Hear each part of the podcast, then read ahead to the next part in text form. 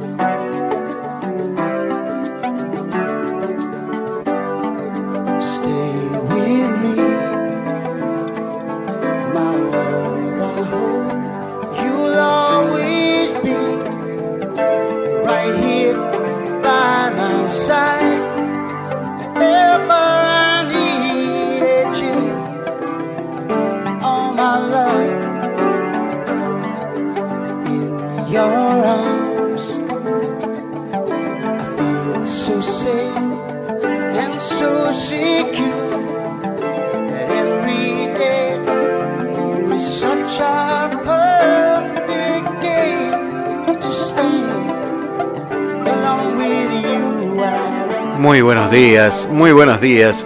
Feliz Día de la Patria aquí en la Argentina. Muy feliz día para todos los argentinos, estén en el lugar que estén.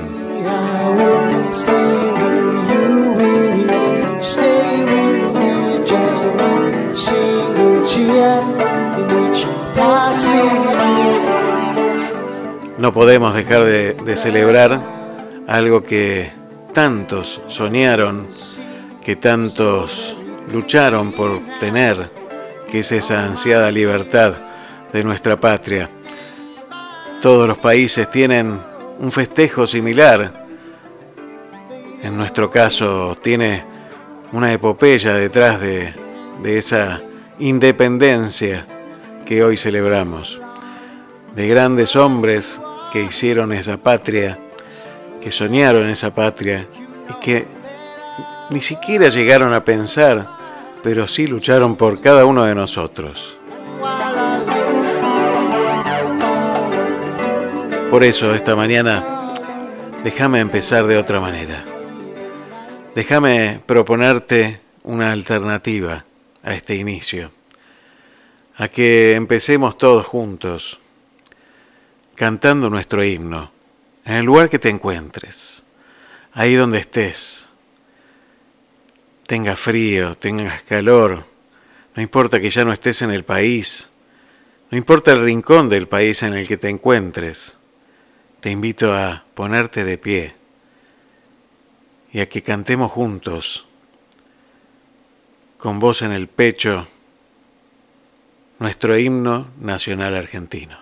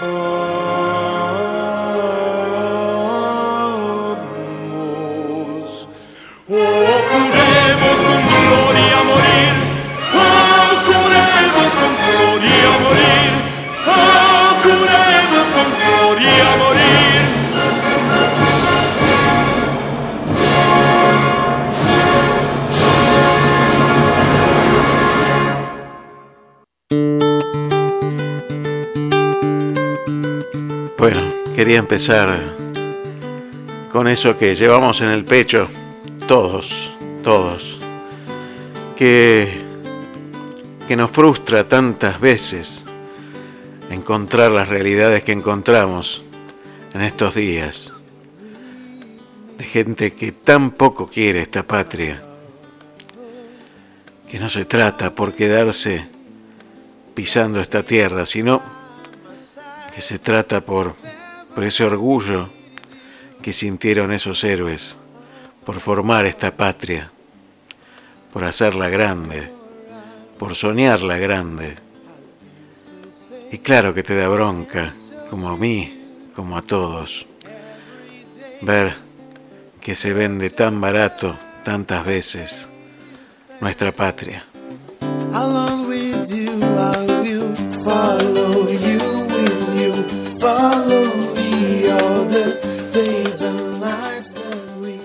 Ojo que mercaderes de la patria hubo siempre, ¿eh?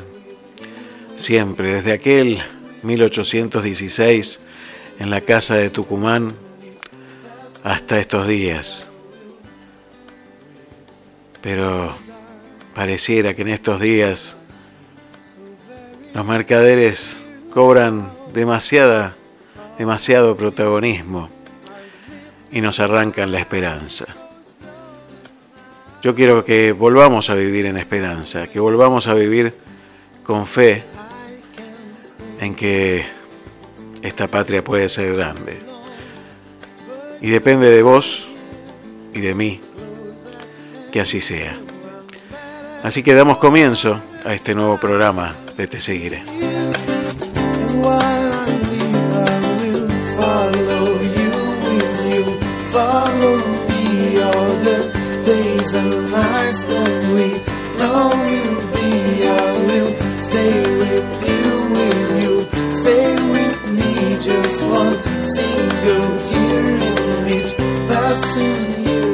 Sabes que podés comunicarte con nosotros a través del más 549 223 539 1102.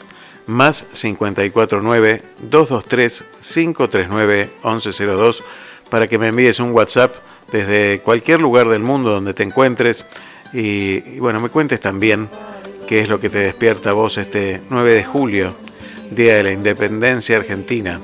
Si estás en la Argentina, bueno, ¿qué te está pasando? qué es lo que te está atravesando. Si estás fuera de la Argentina, bueno, también, también contame qué se siente en este Día de la Independencia.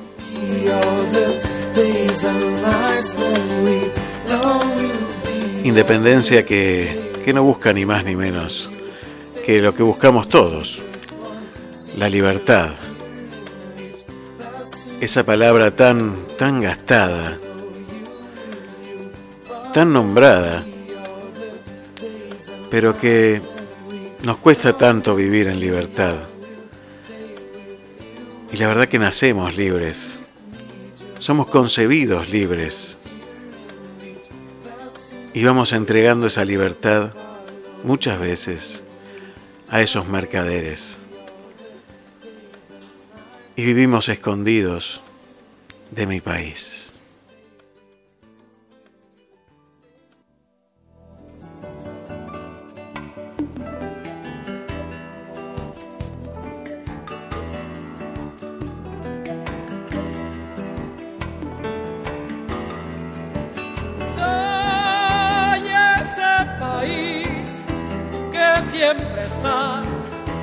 El camino. De la libertad, la identidad, como el cauce busca el río. No lo puedo hallar, la realidad mira hacia otro destino. Yo soy cordillera y mar selva, pampa y desierto, ríos, lagunas y montes, una y salar. Y soy además parte de este suelo americano. Yo estoy ubicado al sur, donde la la mía, donde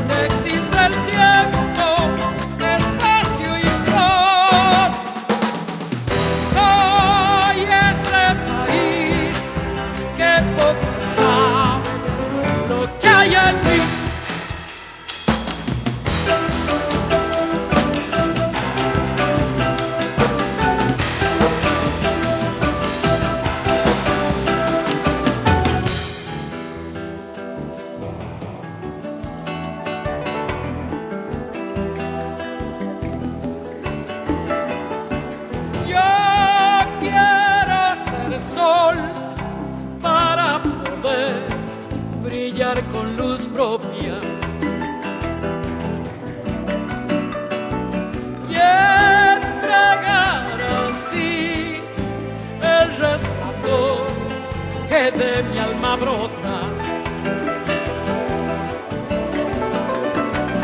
Al fin esta luz es una deuda que me está haciendo sombra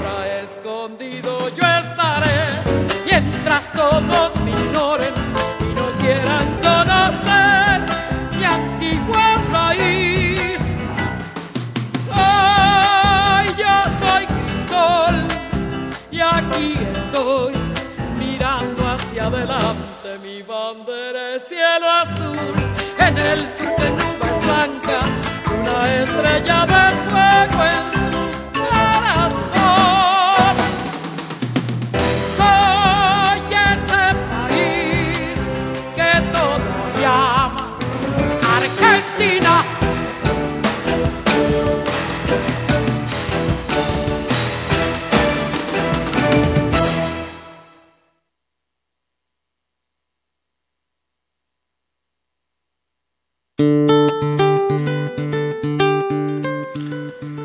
pasaba Mercedes Sosa con Escondido de mi país y, hablar de libertad, pero hoy no vamos a hablar de libertad.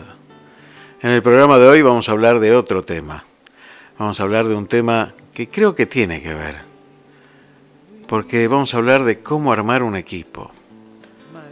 ¿No te parece que, que un gran problema que tenemos en la Argentina y creo yo que en muchos lugares del mundo también pasa, que viene creciendo el individualismo de una manera tremenda y perdemos la visión del trabajo en equipo.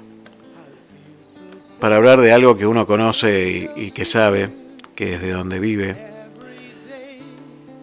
me parece que los argentinos tenemos este problema de que generamos grandes personalidades, grandes individuos que, se destacan en el resto del mundo, pero que a la hora de conformar equipos nos cuesta bastante, bastante, Y de eso vamos a estar hablando esta mañana.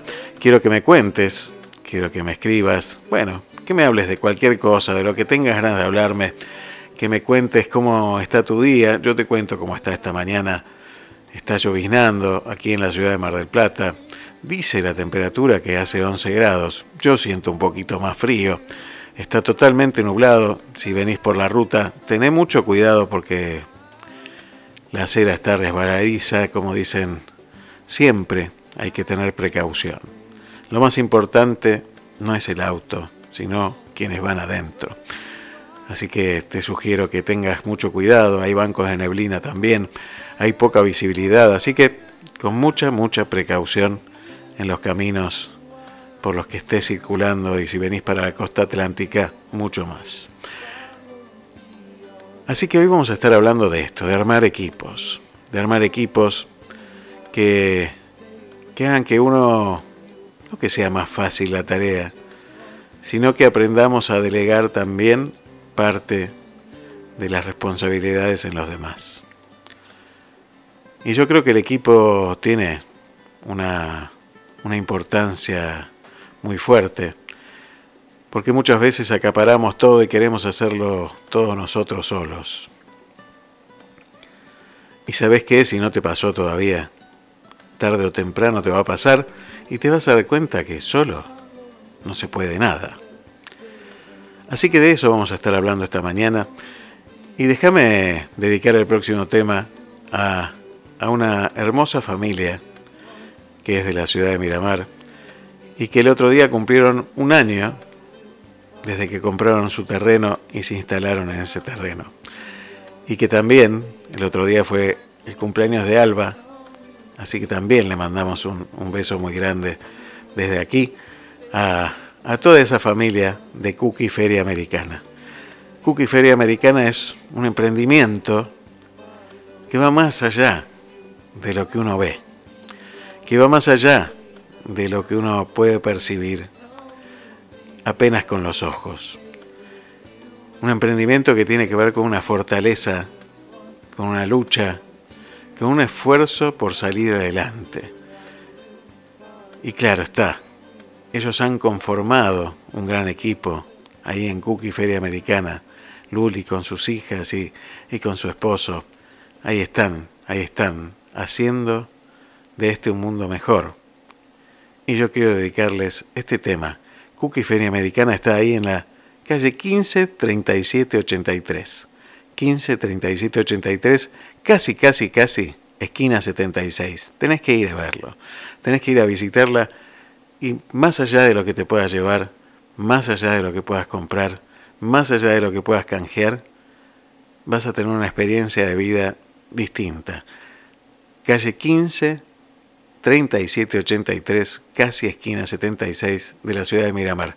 Te invito hasta que si venís de Mar del Plata y vas para allá, te invito a que vayas a conocerlos. Yo quiero dedicarles este tema de Abel Pintos y Axel.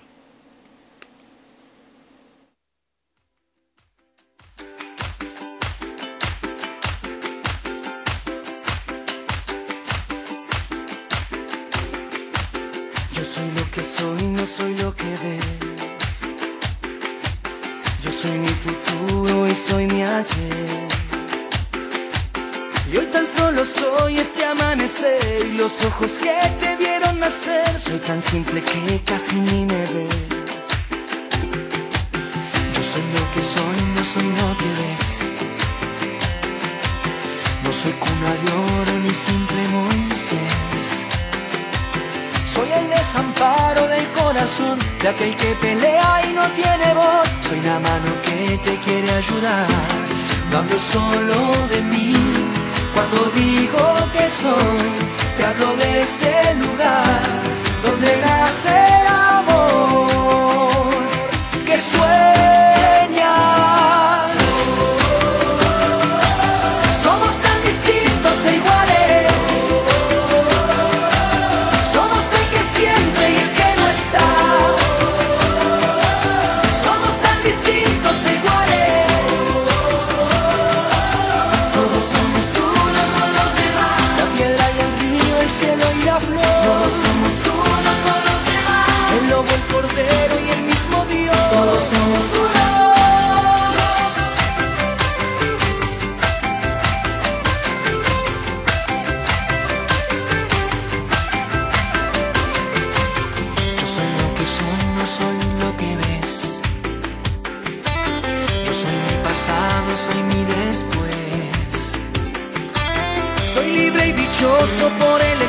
Soy un loco inquieto pidiendo paz. Soy la mano que te quiere ayudar.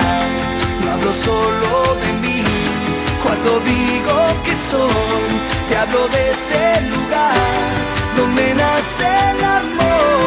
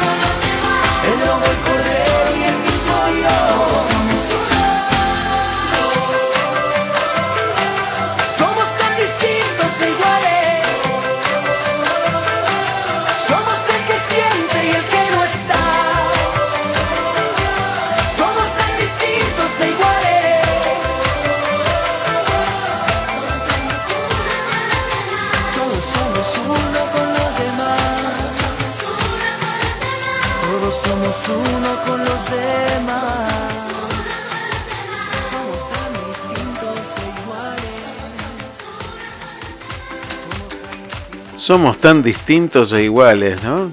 Todos somos uno con los demás. Qué linda la letra de ese tema que, que bueno, que dedico a, a toda esa eh, familia, ese gran equipo de Cookie Feria Americana, pero que también quiero que vayamos entrando en el tema. Y, y hablando de equipos, justamente, ¿quién conforma tu equipo? ¿A quiénes elegís? ¿Elegís a, los más habilidosos? ¿A quiénes elegís? Bueno, vamos a ir desgranando eso esta mañana. Acompáñame, acompáñame, mandame mensajes al 223-539-1102, 223-539-1102. Si estás fuera de la Argentina, podés marcar más 549-223-539-1102. Muchísimas gracias a todos los que mandan mensajes. Siempre, siempre me quedan algunos por contestar después durante la semana, así que mándenme todos los mensajes que quieran, que yo los leo todos y los contesto. También podés comunicarte con nosotros a través de las redes sociales. Podés entrar en Facebook y buscarme como Aldo Barone a mí personalmente, o si no, puedes entrar a la página de Te Seguiré y puedes enviar tu mensaje también. También lo puedes hacer a través de, de arroba Te Seguiré, me seguirás en Instagram. Bueno, envíame mensajes de, de lo que quieras. Contame, por supuesto, siempre con respeto, porque aquí nos respetamos. Así que te invito a encontrarte conmigo y con todos los demás. Como por ejemplo, Cookie, Luli, Feria, Luli de Cookie Feria Americana, le envío un saludo grande a Estelita Hernández desde, desde Cuba. Así que bueno, un saludo muy grande. Han hecho una amistad a través de la radio y la radio también permite estas cosas. Así que un honor para mí ser puente entre ustedes y que se encuentren, que se encuentren, aunque sea por ahora virtualmente, y qué sé yo, tal vez algún día nos daremos un abrazo más, más real que este virtual que nos damos habitualmente. Así que muchísimas, muchísimas gracias. En un ratito nada más ya vamos a estar conectándonos con nuestro amigo, con el profesor Charlie Navarro. Ya viene, ya viene, ya viene.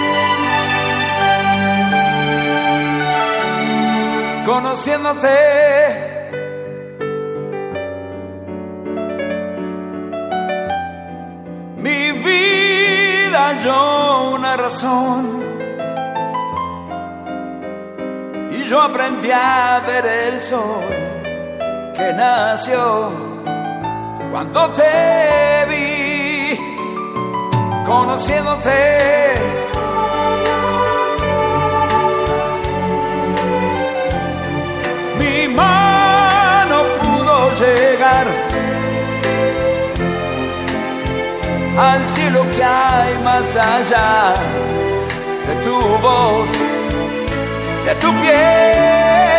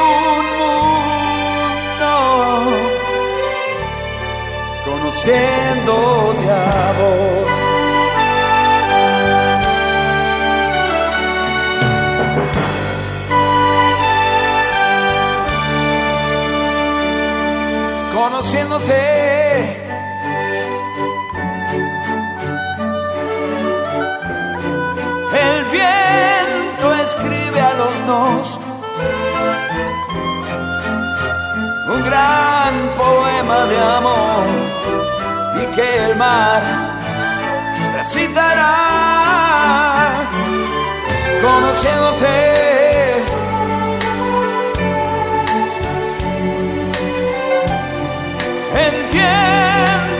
ser feliz es dar todo de sí sin pensar en recibir.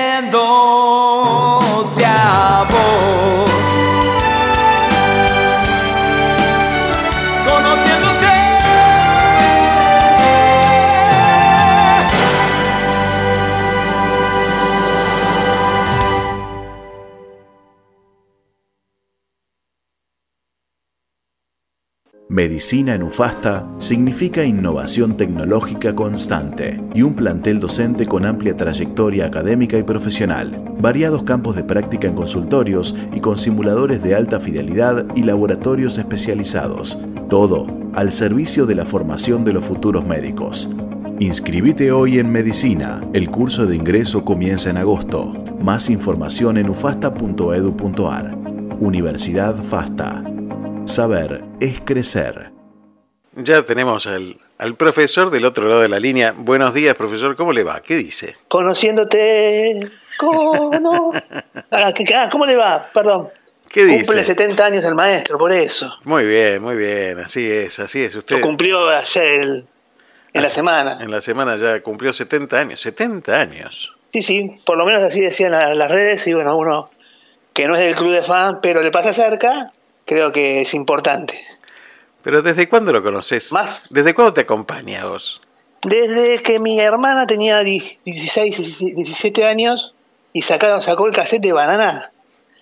El, chique, el cassette con las canciones de Toda una noche contigo, eh, Aún es tiempo de soñar, eh, conociéndote desde esa época, desde que era Banana. Desde que era Banana. Siempre me gustó. ¿Y en qué te ayudó? Y, y las canciones que las canciones que tiene, que no son las populares, tiene letras muy buenas. Sí, sí, la verdad que es un gran compositor eh, y un gran escritor, ¿eh? un gran escritor. las letras de, César Banana Pueyrredón son hermosas. ¿eh? Viste que uno usaba la música muchas veces para, para mandar mensajes. No había WhatsApp en aquella época. Y contame un poquito cómo te ayudó César Banana Pueyrredón en alguna situación. Mira, me ayudó, por ejemplo, en eh, cuando saca el, tema eh, tarde o temprano, uno que por ahí es ansioso en saber que las cosas cambiarán y que uno luchando y cambiando y y metiéndole, las cosas van a, pueden cambiar. Eh, después, eh, cuando la, definición de cuando amas a alguien, se te ordenan las piezas de rompecabezas y mm. después nunca la olvidas. Esa es otra, otra letra también muy buena. Y después este, tiene otra que es El espía, que me ha ayudado mucho a, ponerle letra por ahí al casamiento nuestro. No me acuerdo. y después tiene... La voy a leer, la voy a leer. De la ternura y de la ternura a la pasión es un tema de que habla del encuentro del hombre y la mujer eh, y que dice que donde uno donde empiezas no, no, sabemos dónde empiezas tú y es buenísimo, dónde termino yo creo que hay hay frases que uno no, no, no las usó por supuesto porque no yo cantando soy peor que, que hablando y hablando soy malo. Creo que el primer principio fundamental para poder crecer es saber conocerse a uno mismo, ¿no? Claro. Está bueno. Nunca te escuché cantar, pero bueno, no tengo intenciones tampoco. ¿eh? No, no, no, no, yo prefiero sinceramente agarrar un micrófono y hablar eh, intentando no emocionarme o emocionarme y que no se note. Intentaremos, intentaremos, intentaremos un poquito, pero no sé si lo vamos a lograr. Y hoy estamos hablando de, de contar con uno, con otro, con, con quién contamos, y estamos hablando de armar equipos. Armar equipos, uno puede armarlo en, la, en la profesión, en el trabajo, eh, en el ámbito deportivo, pero también en la vida diaria uno arma equipos. ¿Cómo se arma un equipo? Eh, un equipo se arma primero con un objetivo.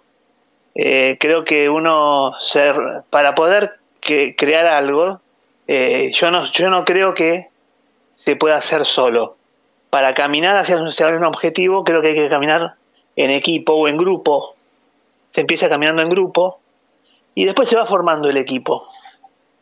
creo que el equipo es fundamental para la vida te sirve a vos a crecer de manera individual. La mejor definición de trabajo en equipo es aquella, es aquella oportunidad de crecimiento individual. Es toda una contradicción, ¿no? Hmm, qué bárbaro. Pero creo que, que porque y, te tenés que rodear de los mejores y tenés que compartir con los mejores, aunque te tengas que quedar callado más de una vez.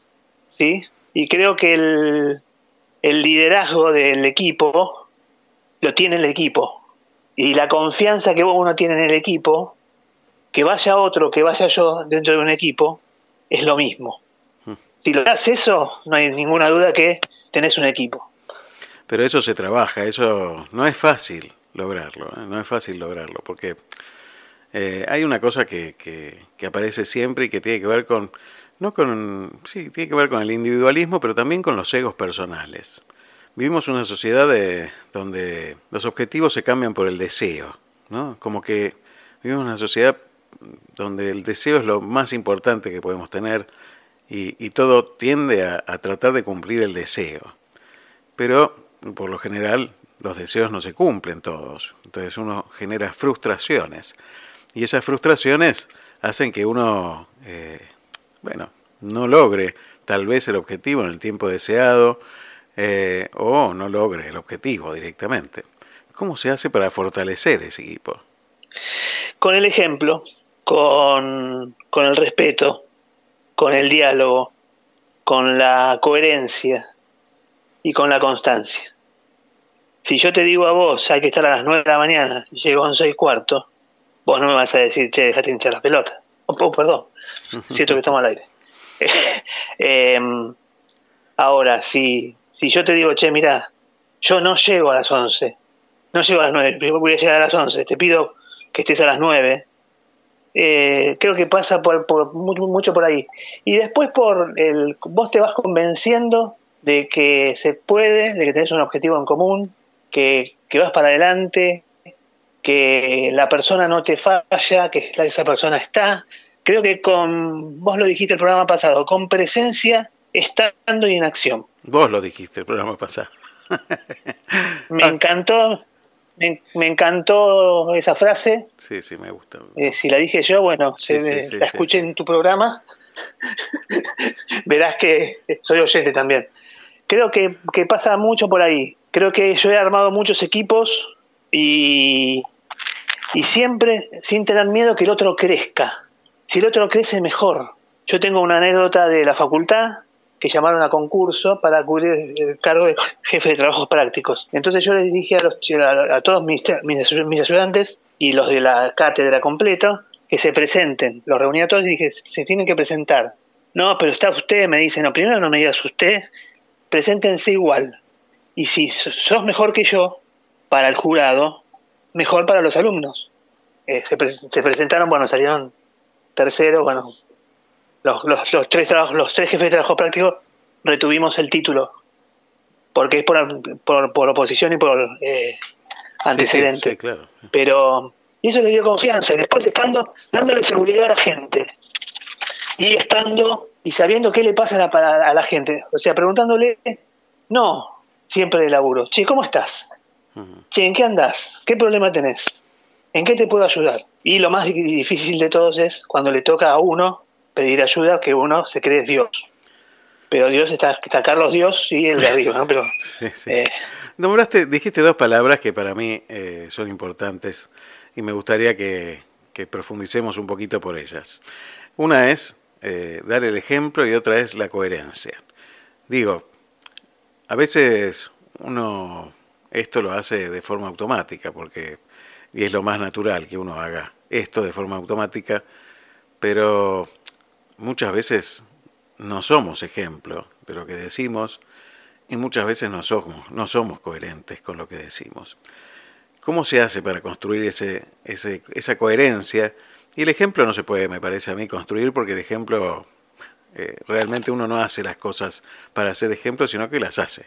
O sea, y ese ejemplo bueno o malo, pero es ejemplo. O sea, este, los demás ven mucho más de lo que uno de lo que le escuchan a uno, ¿no? Entonces, eh, salvo en la radio, que, es este medio donde prima el oído, en el resto de, la, de las situaciones uno ve más que lo que se dice. Y incluso a nosotros que estamos en la radio, cuando nos ven en la calle, Tal vez alguno diga, mira, este es el que dice eso en la radio, después mira lo que hace. Claro, entonces eh, uno tiene que, ser auténtico también, me parece, ¿no? Y, también reconocer que uno también se puede equivocar y que, bueno, que, que, no está mal, que uno también pueda equivocarse, porque es natural que uno se equivoque. ¿Cómo se hace para ser coherente? Equivocándose, diciendo no sé, diciendo, siendo uno siempre, lo que es muy difícil es ser distinto siempre. O sea, eh, si yo intento eh, no ser Charlie, y seguramente me, voy a equivocar, me voy a equivocar, voy a ser incoherente. Eh, si yo no digo lo que siento, lo que pienso, y a, mi equipo, y, hasta soy incoherente muchas veces con mis pensamientos o con mis si yo no les comento mis luchas internas, o sea, eh, el, el, equipo se tiene que conocer. Eh, si no se conoce, eh, vos no podés saber en qué anda el otro. Si vos solamente estás para dar órdenes y para decir, irte temprano y, y, hacer las cosas, no es, no es o esperar que el otro las haga y controlarlas y, marcarle las cosas que hace mal, no, no va. Cambio, si vos sos siempre la misma persona, siempre te mantenés, aunque sea en la incoherencia, ¿eh? ¿sí? Hay que ahorrar, hay que ahorrar, y vos mantenés todas las luces prendidas. Pero lo hiciste siempre y estás convencido de eso. Sos, sos, coherente en la incoherencia, pero sos constante. O sea, y creo que la mayor de las, de las, de las cosas que hay que hacer es decir, bueno, para. Las lecciones aprendidas. Es, ¿Qué pasó acá? ¿Por qué reaccionó esto de esta manera? La empatía con el otro, creo que es fundamental. A mí me ha pasado en Luján, después de 20 años de caminata, cuando caminaba, me encuentro con un chico que pasó de, de, preju, de ser de, 15 años, pasó a 30, ¿no? Pasaron 15 años, me dicen, hmm. vos seguís en esto. Qué sí, sí, sí, sigo en eso. Entonces, ahí está. Cuando ven, cuando ven que la peleas, cuando ves que sufrís, cuando ves que te alegrás, cuando ves que sos, cuando ves que sos vos, que sos auténtico, creo que ahí por, por ese lado pasa. Vamos a llevarlo un poquito más a, la tierra, a la tierra mundana, digámoslo así. A veces uno piensa, dijiste también una, palabra, que uno tiene que rodearse de los mejores. Entonces con esta teoría de, de, rodearse de los mejores uno puede equivocarse y pensar que tiene que armar un equipo con lo mejor de lo mejor. Y se equivoca al elegir lo mejor de lo mejor porque entonces empieza a juntar un equipo como el el Saint Germain, el Paris Saint Germain, y mete a todos los jugadores, los mejores jugadores del mundo. Invierte todo lo que tiene y trae a los mejores jugadores del mundo. Pero cuando están en la cancha después, por supuesto, la mayoría de las veces ganan porque hay mucho, mucho para, para conformar un equipo como ese, pero también pierden. ¿no? Eh, digo, me parece a mí que a veces pensamos que lo mejor de lo mejor tiene que ver con cuestiones que, que solo son deslumbrantes. ¿Qué es lo mejor? ¿Cómo se forma el mejor equipo? ¿Qué tiene que tener? ¿Qué condimentos tiene que tener un mejor equipo? El, técnico tiene que saber hacerte creer a vos que sos el mejor. Y que en lo que hagas lo vas a hacer bien. Y que cuando lo hagas no te va a decir primero, te equivocaste en esto, yo tengo en, tanto en la facultad como en el colegio donde estaba antes, yo mantuve, o sea, luché por una persona, dije, fíjense lo que está haciendo, eh, es, muy buena, hablando mucho, con mucho diálogo, remarcando las cosas positivas y, trabajando en las negativas para poder llegar a que esa persona pueda cumplir la función. Creo que pasa por ahí, creo que la, la confianza, la comunicación y el conocimiento son fundamentales. Y vos tenés que hacerle creer a esa persona que es el mejor y que vos lo necesitas y que para vos es importante.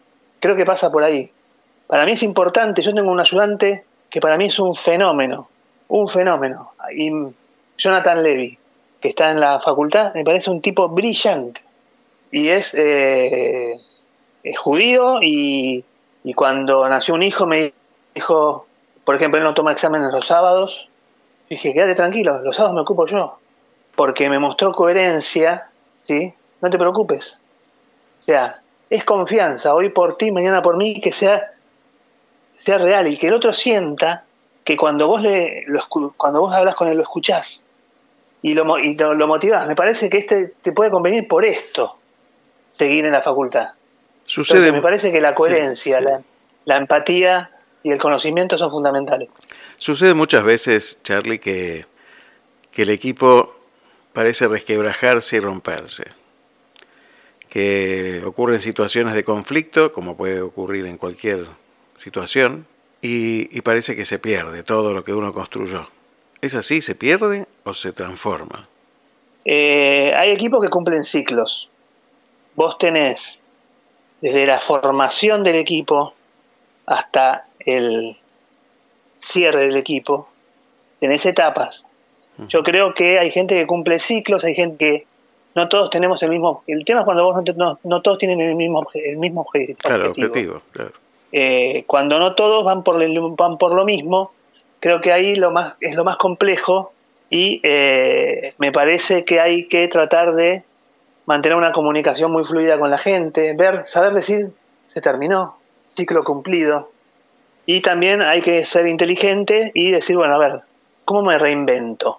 ¿Y cómo logro que cada cual cumpla su objetivo? Porque vos tenés el, objetivo global sí, sí, pero y el objetivo personal. Creo que lo más importante es que cada uno pueda cumplir su objetivo personal, ¿sí? cumpliendo el objetivo global que nos parece que por ahí tiene el equipo. Eh, y lo más, lo más difícil es pasar de grupo a equipo. pero siempre hay posibilidades con diálogo. Yo creo que la, el, saber escuchar es la mejor forma para un para alguien que está por ahí formando equipos eh, constantemente, saber escuchar. Saber escuchar el corazón de uno, la intuición de uno, el cerebro de uno y esto mismo en, los otros. Y preguntarse, ¿por qué está haciendo esto? ¿Para qué está haciendo esto? ¿Cuál es el propósito de esto? Entonces a partir de ahí me parece que se da todo lo demás. Y decir, bueno, ¿cómo puedo hacer yo? Y, eh, y, no, no esperar que sucedan las cosas, sino tratar de anticiparse dentro de lo que se pueda. Y cuando el otro dice que no, dejar que el agua baje y buscar la manera de decir, ¿por qué no? Y, hay veces que hay que dejarlo ir, hay veces que no. Pero que la decisión le cueste. Charlie, ¿has logrado conformar el equipo ideal? Sí, el equipo ideal lo tengo con mi mujer y con Jesús y con María. Equipazo. Equipazo. Porque, porque eh, creo que me muestran coherencia, me muestran eh, coordinación, eh, me muestran... Después salir campeón o no es otro, es otro, tema, ¿no? Em, creo que hay mucho por trabajar y me parece que cada vez los coach o los directores técnicos eh, tienen que hacer de lo, del equipo, del grupo, del equipo, un conjunto de personas que traten de cumplir un objetivo el objetivo tiene que ser a, corto plazo y que, que todos estén conformes con ello. Si hay uno que no está conforme, hay que trabajar con él, seguirlo, hablarlo. Y creo que eh, ha cambiado mucho la comunicación. y, la, tecnología está haciendo estragos porque, porque como la gente no sabe hay veces que el tiempo te pasa por arriba. Charlie, muchísimas gracias por dejarme estar en tu equipo también. Así que muchas gracias. Un abrazo grande. Y nunca olvides a un conjunto, nunca olvides un conjunto de personas con un objetivo en común que ellos pueden cambiar el mundo. Y eso es lo que tratamos de hacer en Te Seguiré de hace 132 programas, ¿no? Sí, señor. Sí, señor. Bueno, sí. Y este equipo es tuyo, no es mío. Apenas, apenas uno trata de, de cambiar el metro cuadrado que tiene alrededor y a veces no puede tampoco. Abrazo gigante, Charlie. Pero, Gracias por pero no te preocupes, que el amor todo lo puede. Abrazo. Abrazo grande. Odontología en UFASTA es trayectoria e innovación tecnológica, porque creamos un centro odontológico universitario para que los estudiantes realicen sus prácticas con pacientes, con la supervisión de un equipo docente de jerarquía, y porque brindamos en cada cursada el acceso a simuladores de alta fidelidad, unidad de láser diagnóstico por imágenes digital y el equipo esterilizador más sofisticado de la región. Inscribite hoy en odontología. El curso de ingreso comienza en agosto. Más información en ufasta.edu.ar. Universidad FASTA. Saber es crecer.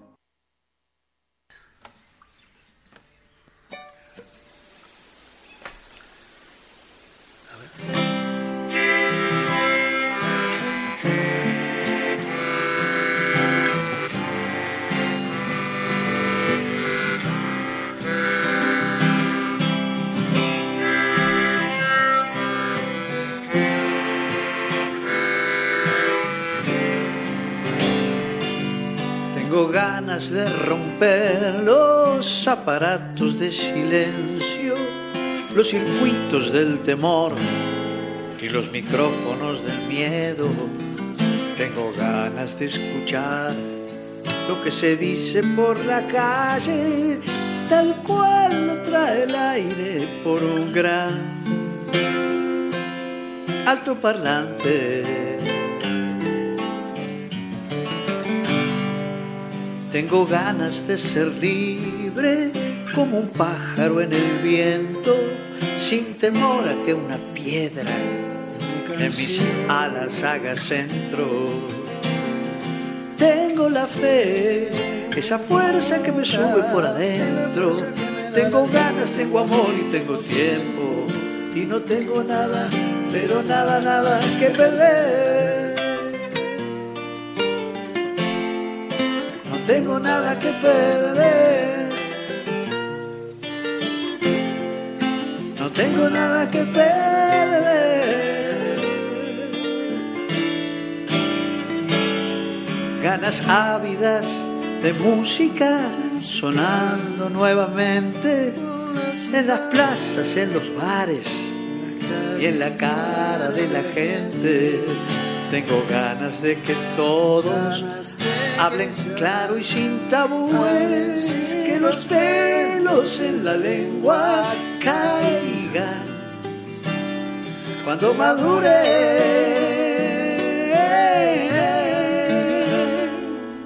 Y a la sombra del pasado que empecemos nuevamente un futuro sin errores, con las ganas del presente. Tengo la fe, esa fuerza que me sube por adentro. Tengo ganas, tengo amor y tengo tiempo. Y no tengo nada, pero nada, nada que perder.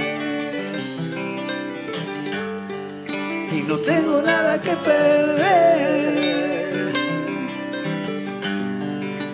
No tengo nada que perder.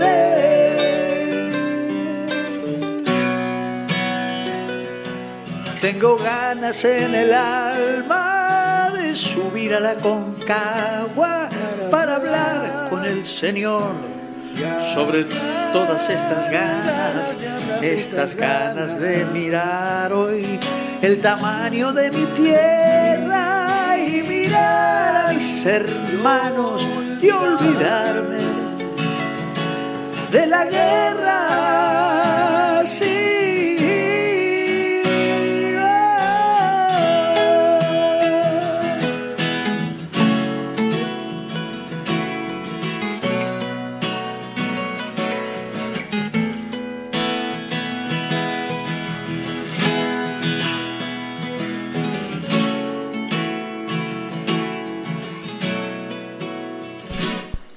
Tengo ganas de habitar toda esta tierra con mi gente. Y la verdad que sí, que tenemos ganas de habitar toda esta tierra con nuestra gente. De, llenarnos de, amor, como decía Charlie hace un rato, que, que siempre, siempre puede más. El amor puede más. Así es. Y algún día nos daremos cuenta, algún día nos daremos cuenta que es así yo quiero agradecer todos los mensajes que van llegando. Muchas gracias, Eduardo, desde Buenos Aires. Me dice muy feliz Día de la Patria. Eh, muchas gracias, muchas gracias. Igualmente, un gran saludo para Charlie Navarro, que por supuesto siempre tiene su hinchada. ¿eh? Muy bien, muy bien. Así me gusta que, tenga su propia hinchada y que vaya armando un equipo, por supuesto que tiene, me dice, con ese equipo tiene el éxito de la vida asegurado, por supuesto que sí, por supuesto que sí.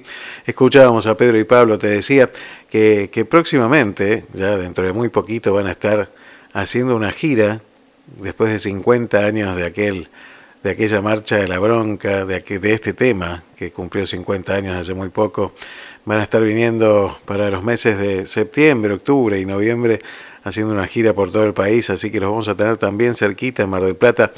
Así que le mando un gran abrazo a mi amigo Jorge Durietz y Miguel Cantilo. Así que un gran, un gran abrazo y los esperamos, por supuesto, eh, por aquí por Radio Puente y por supuesto en, en, nuestro corazón, siempre, siempre hablando de la libertad, siempre ellos hablando de la libertad. Muchas gracias también a Estela que está enviando mensajes, me dice, te mandé un mensaje de voz, no lo encuentro, voy a buscarlo, a ver dónde dónde llega. Eh, no nos olvidemos que Estela y Jairo, también que manda saludos, están en Cuba, escuchando directamente Radio Puente desde La Habana. Ellos tienen todos los días, de lunes a viernes, un informe que preparan, son periodistas ambos, y preparan un informe desde la misma isla de Cuba, eh, para que podamos escuchar también la voz de quienes están dentro de la isla, ¿no? que, que a veces se nos hace tan difícil escucharlos. Bueno, está bueno conocer también las voces de quienes viven ahí en Cuba todos los días. Así que les mandamos un gran abrazo, un gran abrazo a todos los que están mandando mensajes. Después voy a seguir leyendo. Alejandro, Nelson, bueno, muchas gracias, muchas gracias a todos.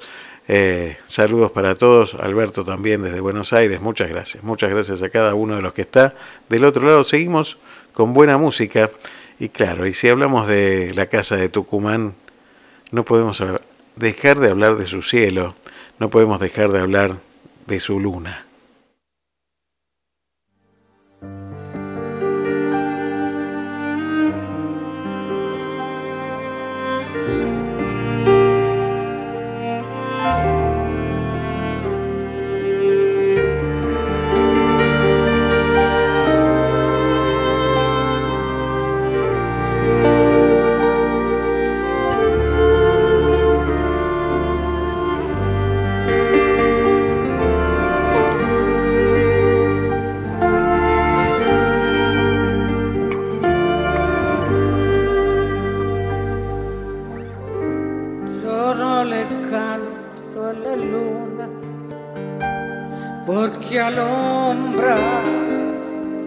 nada más le canto porque ya sabe de mi largo caminar.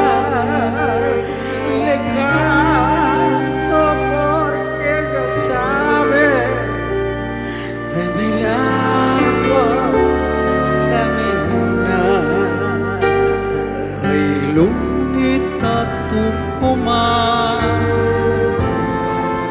amorcito calchaquí, compañera de los gauchos en las sendas de Tafí.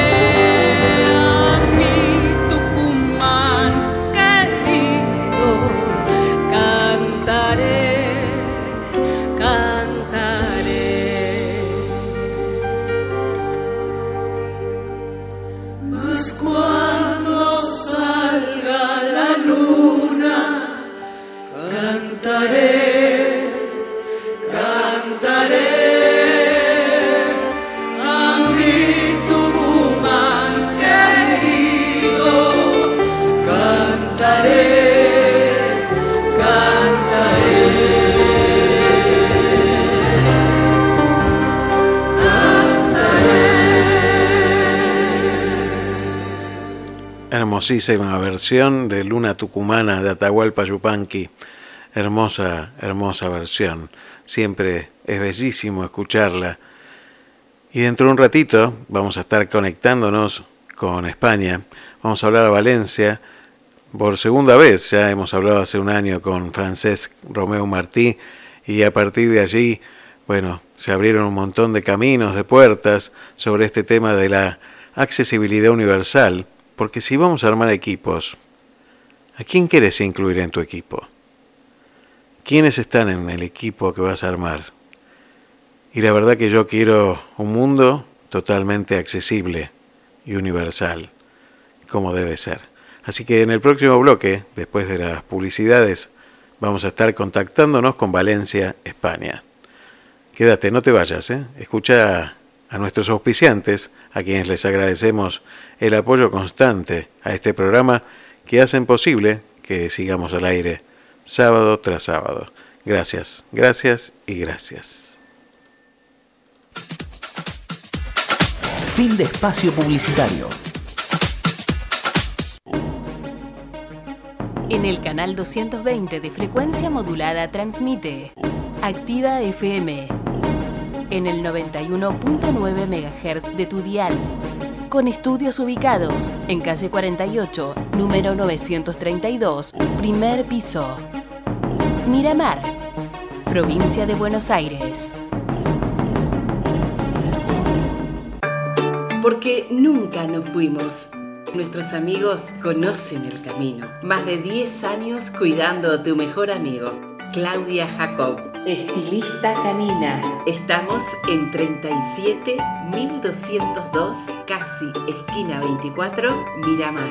Turnos 2291 54 36 26. Ellos siempre regresan felices.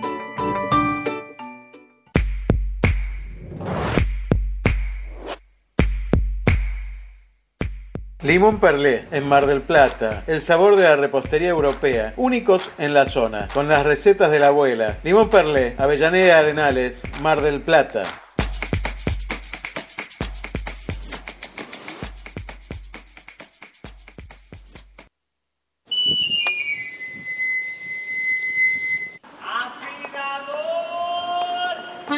Quedaste sin filo? Llámalo a Luis Reboredo al 2291 40 12 20. Afilación de cuchillas y tijeras para uso profesional y doméstico. Avenida 37202 Miramar, en la peluquería canina de Claudia Jacob. 2291 40 12 20. Recomendado por expertos.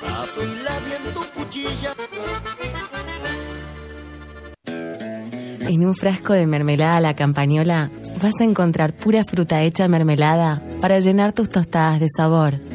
Vas a encontrar que tenés tiempo de desayunar con tu familia. Mermelada la campañola. Sabores para el alma. ¿Sabés lo que están diciendo? Que Claudia Jacob abrió una nueva sucursal. Sí, Estética Canina Claudia Jacob, Diagonal Fortunato de la Plaza 1575. Con el mejor pet shop de Miramar. Reserva tu turno al 2291 543626.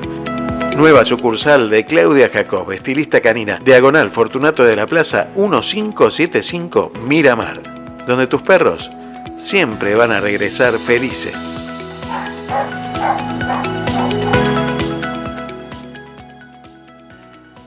Estudiar odontología en UFASTA significa docencia de jerarquía e innovación tecnológica, prácticas con pacientes en el nuevo Centro Odontológico Universitario y acceso a simuladores de alta fidelidad, unidad de láser, diagnóstico por imágenes digital y el equipo esterilizador más sofisticado de la región. Inscribite hoy en odontología. El curso de ingreso comienza en agosto. Más información en ufasta.edu.ar. Universidad FASTA. Saber es crecer. Quédate en Radio Puente www.estacionradiopuente.com.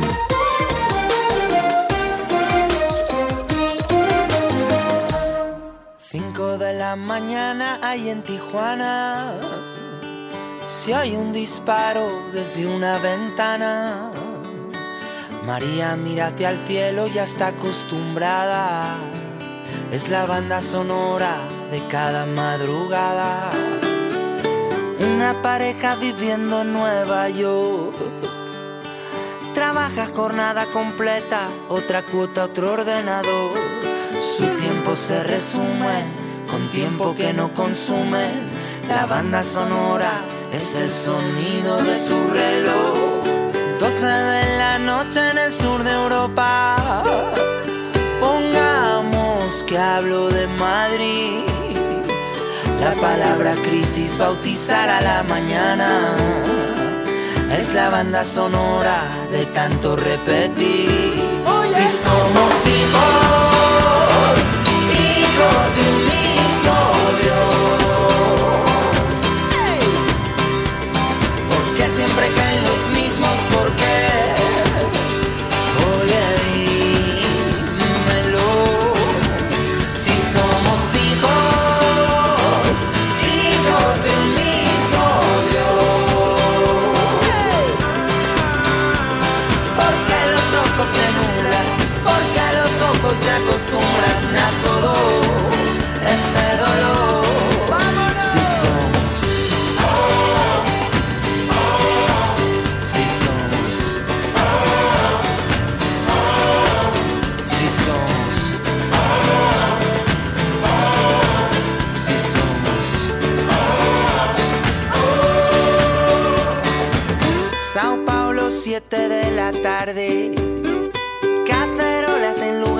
tambores inundan la calle.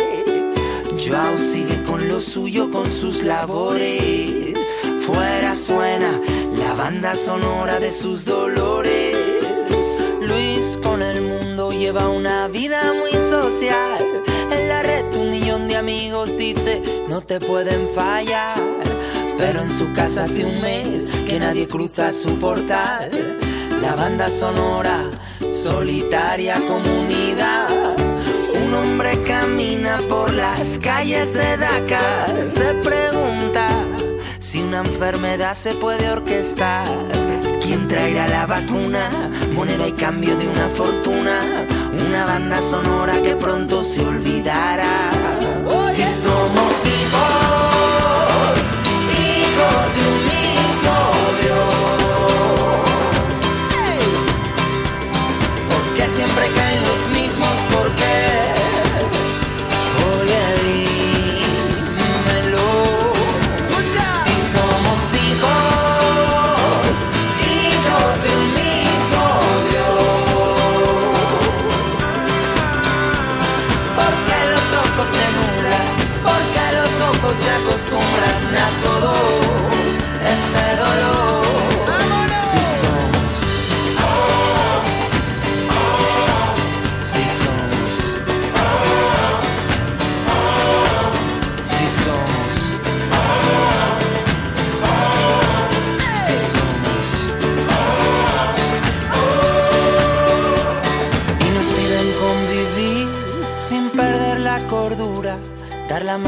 con soltura a los tipos de interés, aceptar su economía como animal de compañía, correr con ataduras sobre su mundo de papel.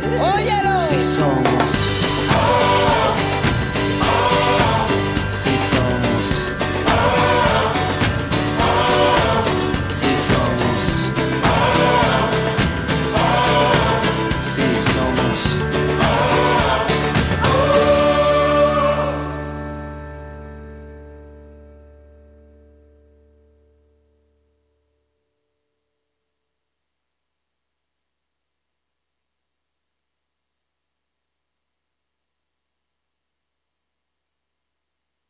Bajate la aplicación desde la Play Store. Estación Radio Puente.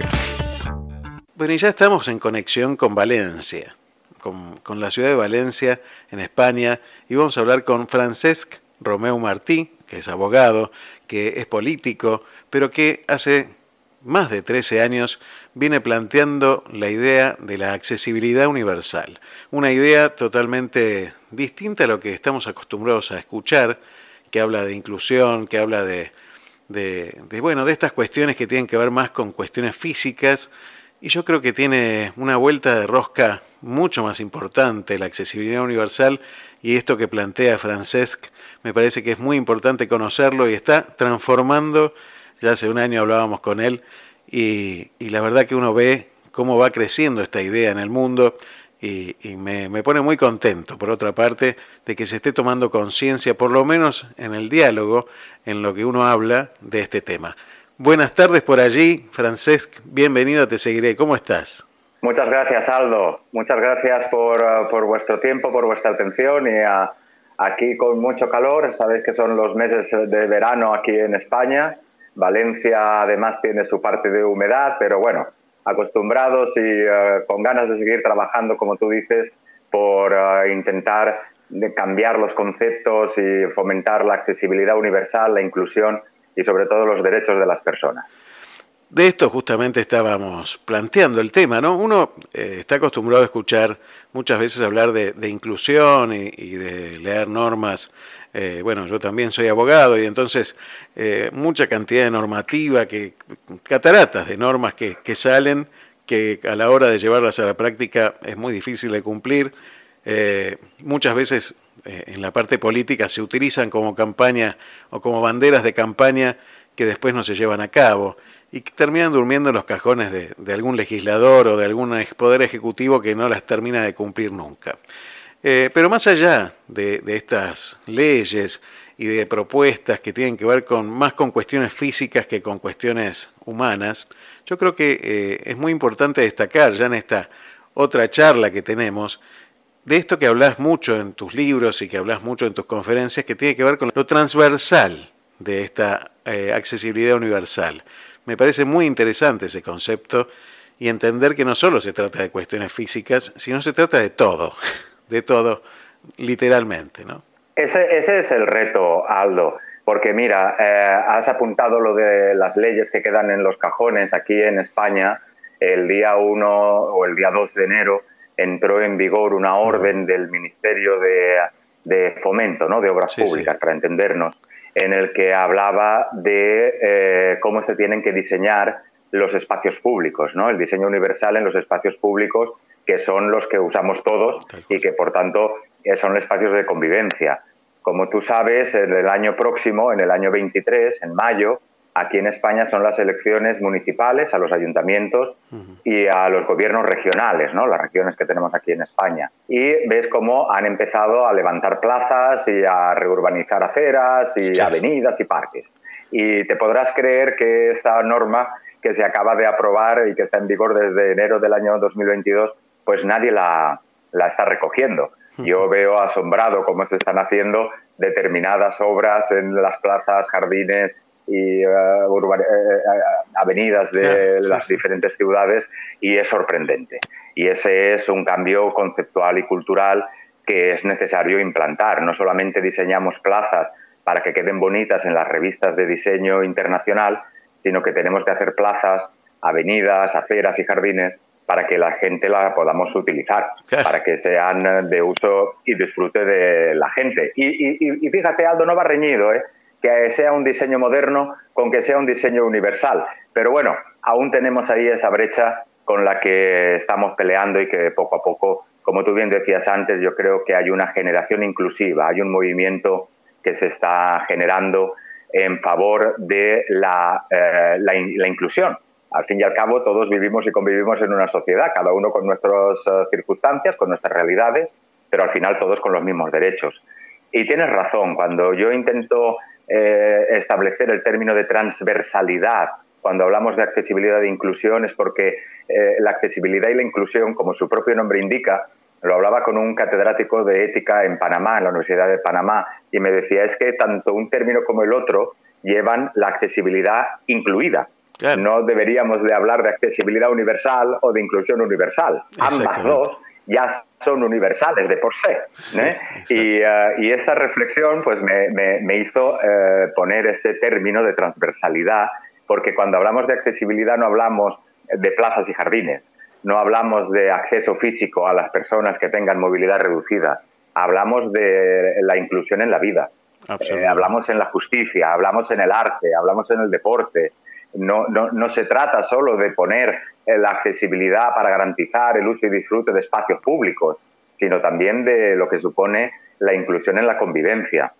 Allá en Panamá, en, uh, en, Penonomé, por ejemplo, una alcaldía que yo visité, pues uh, hacen mucho hincapié en el deporte inclusivo, en que los chicos y las chicas, independientemente de sus circunstancias, pues uh, jueguen juntos, porque al final es, y tú y yo lo hemos hablado en alguna ocasión, uno de los mejores ejemplos de interiorizar los valores desde la infancia. Y los valores desde la infancia es el respeto y la admiración al otro, independientemente de sus circunstancias porque donde uno no llega, llega el otro. Eh, yo nunca valdré, Aldo, para hacer los 100 metros lisos de valla. Nunca lo podré hacer. Y sin embargo, hay gente que tiene alguna discapacidad o con alguna discapacidad que sí lo puede hacer. Por tanto, la transversalidad trata de eso, de hablar de, la convivencia, de hablar del mundo, de hablar de las diferentes áreas de la vida y ah, de hacer que todo sea más fácil y más cómodo. Te pongo un ejemplo rápido el Tribunal Superior de Justicia de Extremadura, su presidenta, decidió la semana pasada que todas las resoluciones del Tribunal Superior de Justicia debían ser adaptadas en lectura fácil. Hmm. Estamos hablando de que los textos sean, eh, eh, se puedan entender. Y para eso eh, siempre hay terminología jurídica, como yo, como somos abogados, pero bueno, tú sabes que se pueden adaptar para que la gente lo pueda entender. Y por tanto, aquí no hay ninguna rampa, ningún acceso. Aquí lo que hay es textos que se puedan entender. Por eso la transversalidad, para que toda la inclusión, la convivencia real esté en todas las partes de la vida y no solamente cuando hablamos de accesibilidad que a la gente le viene a la cabeza eh, la silla de ruedas. ¿no? Estamos hablando del conjunto de la ciudadanía. Todos y todas tenemos nuestras circunstancias, nuestras realidades. Eh, en unos momentos tendremos más o mejor o menor movilidad, pero al fin y al cabo todo es para mejorar la calidad de vida, hacerla más cómoda y sobre todo más digna al conjunto de la sociedad. Esa es la palabra clave, me parece que tiene que ver con todo y que tiene que ver con la dignidad humana. Me parece que pasa todo por ahí, pasa, pasa todo por el respeto. Cuando tenemos que hablar de inclusión quiere decir que excluimos a alguien, que, que lo dejamos afuera. Y no hay derecho para dejarlo afuera, al contrario, tenemos que traerlo de vuelta. Cada vez hay más gente en este mundo, lamentablemente, bueno, con las guerras más todavía, ¿no? Que queda al costado del camino. Por eso me, parece tan atractivo el tema, por eso me parece tan necesario el tema.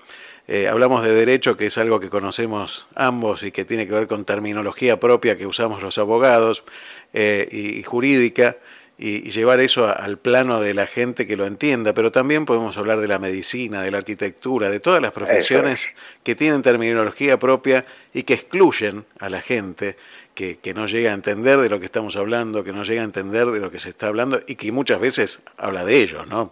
Sobre todo eh, desde el punto de vista de la medicina o del derecho, cuando uno habla con terminología, está hablando de una sentencia que, que habla de la gente, que habla de, una, de un particular y que muchas veces no entiende lo que se le está diciendo. Y, y los médicos pasa exactamente lo mismo. Tenemos que terminar con ese eh, pseudo paternalismo que tenemos algunos profesionales y traer a la gente y tratar de explicar con claridad para que la gente comprenda lo que se está diciendo. Y eso hace a la dignidad humana, me parece, ¿no? Yo lo, lo, veo como tú, Aldo, porque mira, e, e incluso desde el punto de vista del derecho, cuando estudiábamos, o yo estudiaba en el plan de 65 de la Universidad de Valencia, Derecho Natural, ¿no? y uh, Filosofía del Derecho, para entendernos, pues aquello que parece muy técnico no deja de ser una realidad que vives y que, eh, y que, experimentas todos los días. Estamos hablando de la gente, estamos hablando del derecho más fundamental, que es el derecho a una vida digna, y que por tanto los poderes públicos, pero no solo los poderes públicos, porque fíjate, yo reivindico desde ya hace tiempo la necesidad de un acuerdo amplio en la sociedad, donde el poder político porque es el que tiene el dinero y la capacidad de hacer las leyes y las normas que regulan la convivencia.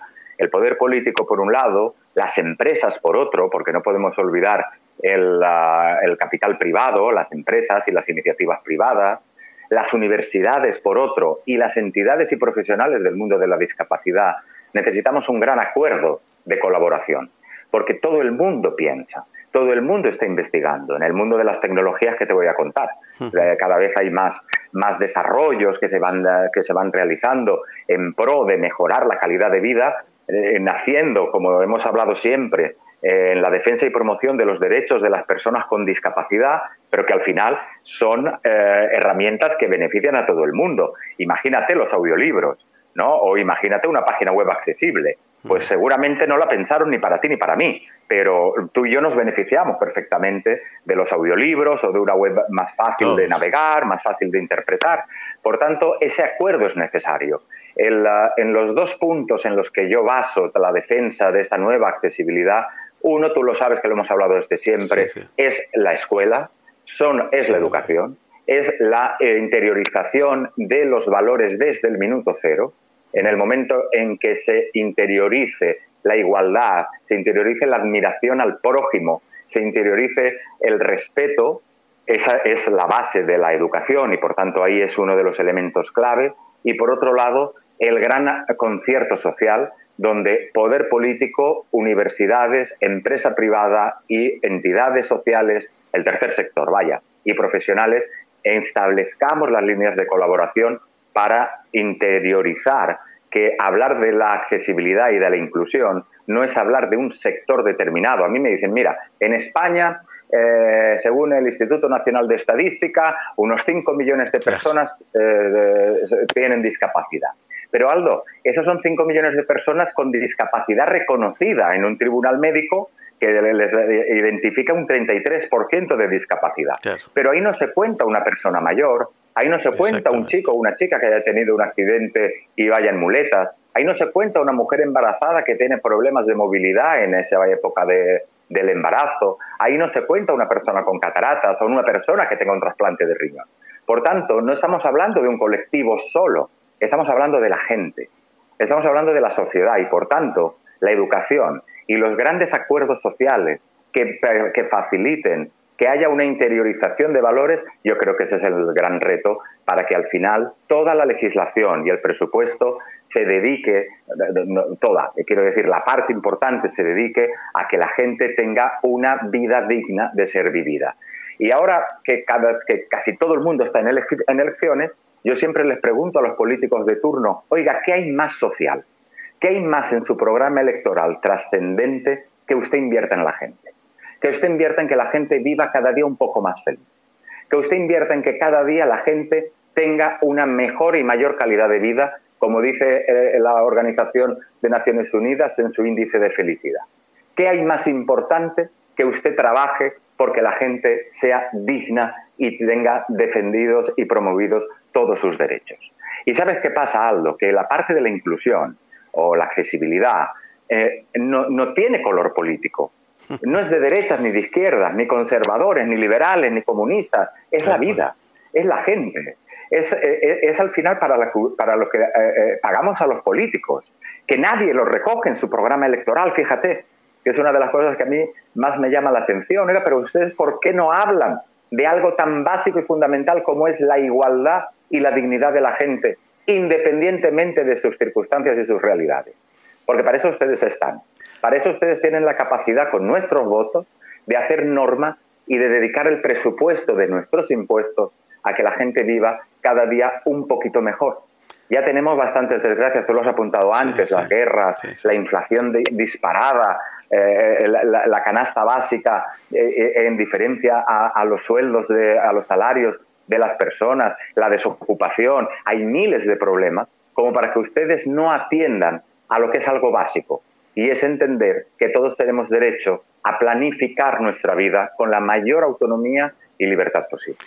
Me, llama mucho la atención esto que estabas diciendo, no sé si te, ha pasado a ti también, que no está en los programas de, la política, ni en las campañas, ni en las plataformas de, los partidos o de las alianzas, eh, este tema, pero también me llama mucho la atención, y esto me llama más la atención todavía, que muchas sociedades no lo exigen, eh, que, la gente no lo exige, que, no sé qué pasa en, la sociedad misma, que es un tema que, no interesa, que, se ha apuntado hacia otro lugar. Vivimos una sociedad de donde el deseo parece ser lo más importante que existe y todo se vuelca a, tratar de cumplir los deseos de, tal o cual. Y, eso es imposible, lo único que genera son frustraciones. Pero se ha dejado de mirar al costado, ¿no? Se ha mirado, uno mira demasiado al espejo y se ha dejado mirar al costado y va quedando mucha gente fuera, lo que genera también mucha sociedad con resentimiento, que se siente aislada, y, esto también es una generación de violencia. Entonces, eh, son círculos viciosos o círculos virtuosos. Uno debe elegir en dónde estar y dónde pararse también. ¿no? Por eso digo, eh, esta bandera que, tú levantas y que me parece, y que yo quiero acompañar en el estandarte también allí y, estar también en eso, y somos muchos los que queremos sumarnos, eh, me parece que, que apunta hacia otro lugar sin ideologías, sin importar las ideologías, porque no interesan las ideologías. Tiene que ver con algo, muchas veces me decían la frase, el trabajo dignifica. Y la verdad que, ah. que, está bien que el trabajo dignifique a la persona y que sea necesario que la persona trabaje y es fundamental. Pero la, la persona no necesita el trabajo para ser digna. Esto tenemos que reconocerlo de entrada. Es digna por el hecho solo de ser un ser humano. Y, y nosotros tenemos que respetarlo, eso. Tenemos que trabajar por el otro porque en definitiva también es un bien para nosotros. Esto que siempre dices tú y que tiene que ver con generar políticas de accesibilidad universal, nos termina generando a todos un beneficio, no solamente la persona que requiere eh, esa situación en particular, sino a todos. Una sociedad mejor este, hace personas más dignas, ¿no? Mira, Aldo, yo, eh, eh, sabes, y lo hemos comentado en alguna ocasión, eh, la importancia que le doy a la educación en los hmm. temas de la inclusión, en el cambio de valores, en la forma en que educamos, y, eh, porque ahí es la base fundamental. Es decir, nosotros ahora estamos haciendo una, una batalla, entre comillas, contra poderes políticos o contra gente que tiene el poder político que ya tiene una mentalidad y una educación. Eh, el gran reto siempre es la escuela también las familias y la sociedad. No vamos a ponerlo todo en manos de los profesores porque tampoco sería justo, pero los modelos educativos, y esos también tienen parte que ver con la acción política, son básicos en esta, en esta eh, cruzada ¿no? que estamos haciendo. Mira, eh, cuando yo hablo con algunos alcaldes y alcaldesas de aquí de España y circunscriben eh, el ámbito de la accesibilidad a los servicios sociales, ¿sabes? Al área de... Eh, es como, pues eso es para esta gente que pobre tiene un problema y eso es un cambio eh, cultural con lo que hay que luchar. Eh, porque cuando yo les digo, pero oiga, aparte, bueno, alguno en su mejor ocasión me ha, me ha remitido al concejal de obras o urbanismo, ¿no? Por aquello de que pongan rampas. Tal cual. Y yo les digo, oiga, pero es que la Casa de la Cultura o sus pabellones deportivos o sus asociaciones deportivas, musicales, sus creadores literarios, todo esto también entra en la vida. Y aquí también hay mucha gente que forma parte de la creatividad artística, intelectual y literaria y eh, tiene algún tipo de discapacidad o de movilidad reducida. Yo eh, estoy cansado de decir que Beethoven era sordo o que Cervantes era manco. Quiero decir que no estamos hablando de rampas, que por cierto, hacen rampas que no van a ningún sitio y se quedan ustedes satisfechos pensando que hay rampas, ¿no? Hmm. Entonces ese cambio cultural que va más allá de los servicios sociales, va de la vida y por tanto yo les digo, es que esto no depende de un área, esto dependería del máximo poder de esta institución, en este caso es del alcalde, porque es el que ha de ver transversalmente el pueblo o la ciudad para aplicar todas las medidas correctoras y ajustes razonables para que realmente se produzca la inclusión y no solamente significa poder pasear o disfrutar los espacios públicos, significa todas las áreas y facetas de la vida, desde la justicia hasta el arte, hasta el deporte, todo, todo es todo. Pero mira, apuntabas una cosa importante, Aldo, cuando dices que eh, hay eh, como mm, eh, sociedades, y yo lo he visto en el mundo en diferentes países, ¿no? como que no hay aún una reivindicación. Es como si estuviéramos en la concepción de que esto es una minoría, de que esto no va conmigo, de que mm, como yo no tengo un problema de discapacidad o yo no tengo un problema de movilidad reducida, ni nadie de mi familia, cuidado, porque aquí ya empezamos a ampliar el, cerco, entonces esto es de otros, esto le afecta a otra persona. Y al final este es el cambio conceptual y cultural en el que estamos.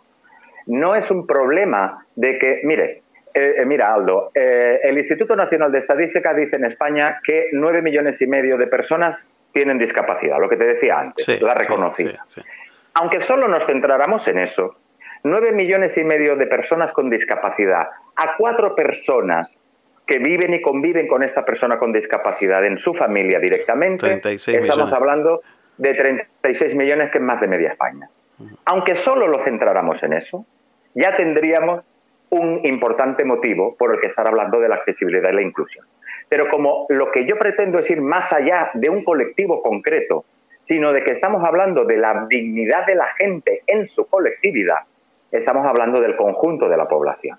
Y hasta que estas minorías o estas eh, eh, sociedades que entienden que esto es una minoría, que este eh, es, que tenemos poquita gente sorda, en mi pueblo no hay casi gente en silla de ruedas, en mi pueblo no hay gente ciega, no estamos hablando de eso. Eso es un colectivo al que tenemos que defender, promover y proteger sus derechos.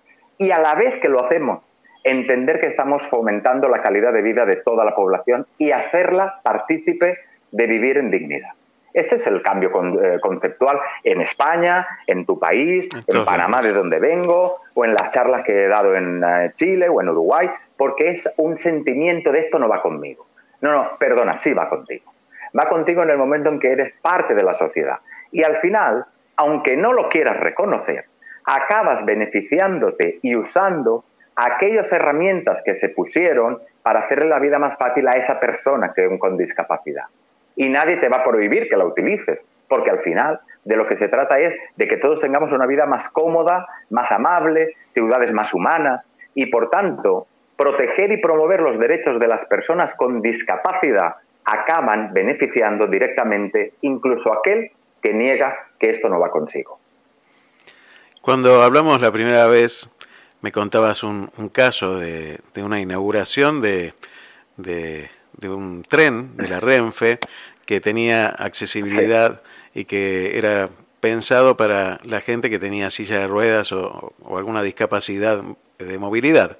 Y que cuando se, produjo la inauguración, alguien de, que tenía silla de ruedas, me parece que te dijo, eh, mira quiénes usan eh, esa, ese lugar, ¿no? ese acceso, y lo usaban todos. Eh, Lo utilizaba todo el mundo, Aldo. Exactamente. Todo el mundo. La que se quedó fuera fue ella, que era la presidenta de una de las entidades en Zaragoza que recibíamos ese tren que acabábamos de adaptar, un tren de cercanías que acabábamos de adaptar. Por eso te digo que cuando hacemos estas acciones pensando en promover y proteger los derechos de las personas con discapacidad, automáticamente todo el mundo lo utiliza y hace bien porque al fin y al cabo estamos hablando de hacer más humano el, transporte ferroviario, más cómodo, más accesible. Y el problema es cuando oyes a alguien que dice, es que esto no va conmigo. Ah, pero usted se utiliza esa rampa. Ah, pero usted se utiliza ese ascensor. Usted se utiliza ese sistema de lectura que le hace más cómodo interpretar lo que ha dicho el juez. Usted se eh, Entonces, al final, como no se trata de excluir, sino de integrar, de fomentar y de promover comodidad para todo el mundo, ves cómo las acciones que se desarrollan, tanto las físicas como en el ámbito sensorial, que fundamentalmente son las tecnologías, eh, que se desarrollan para ese colectivo concreto, aumentan la calidad de vida y la seguridad de toda la gente.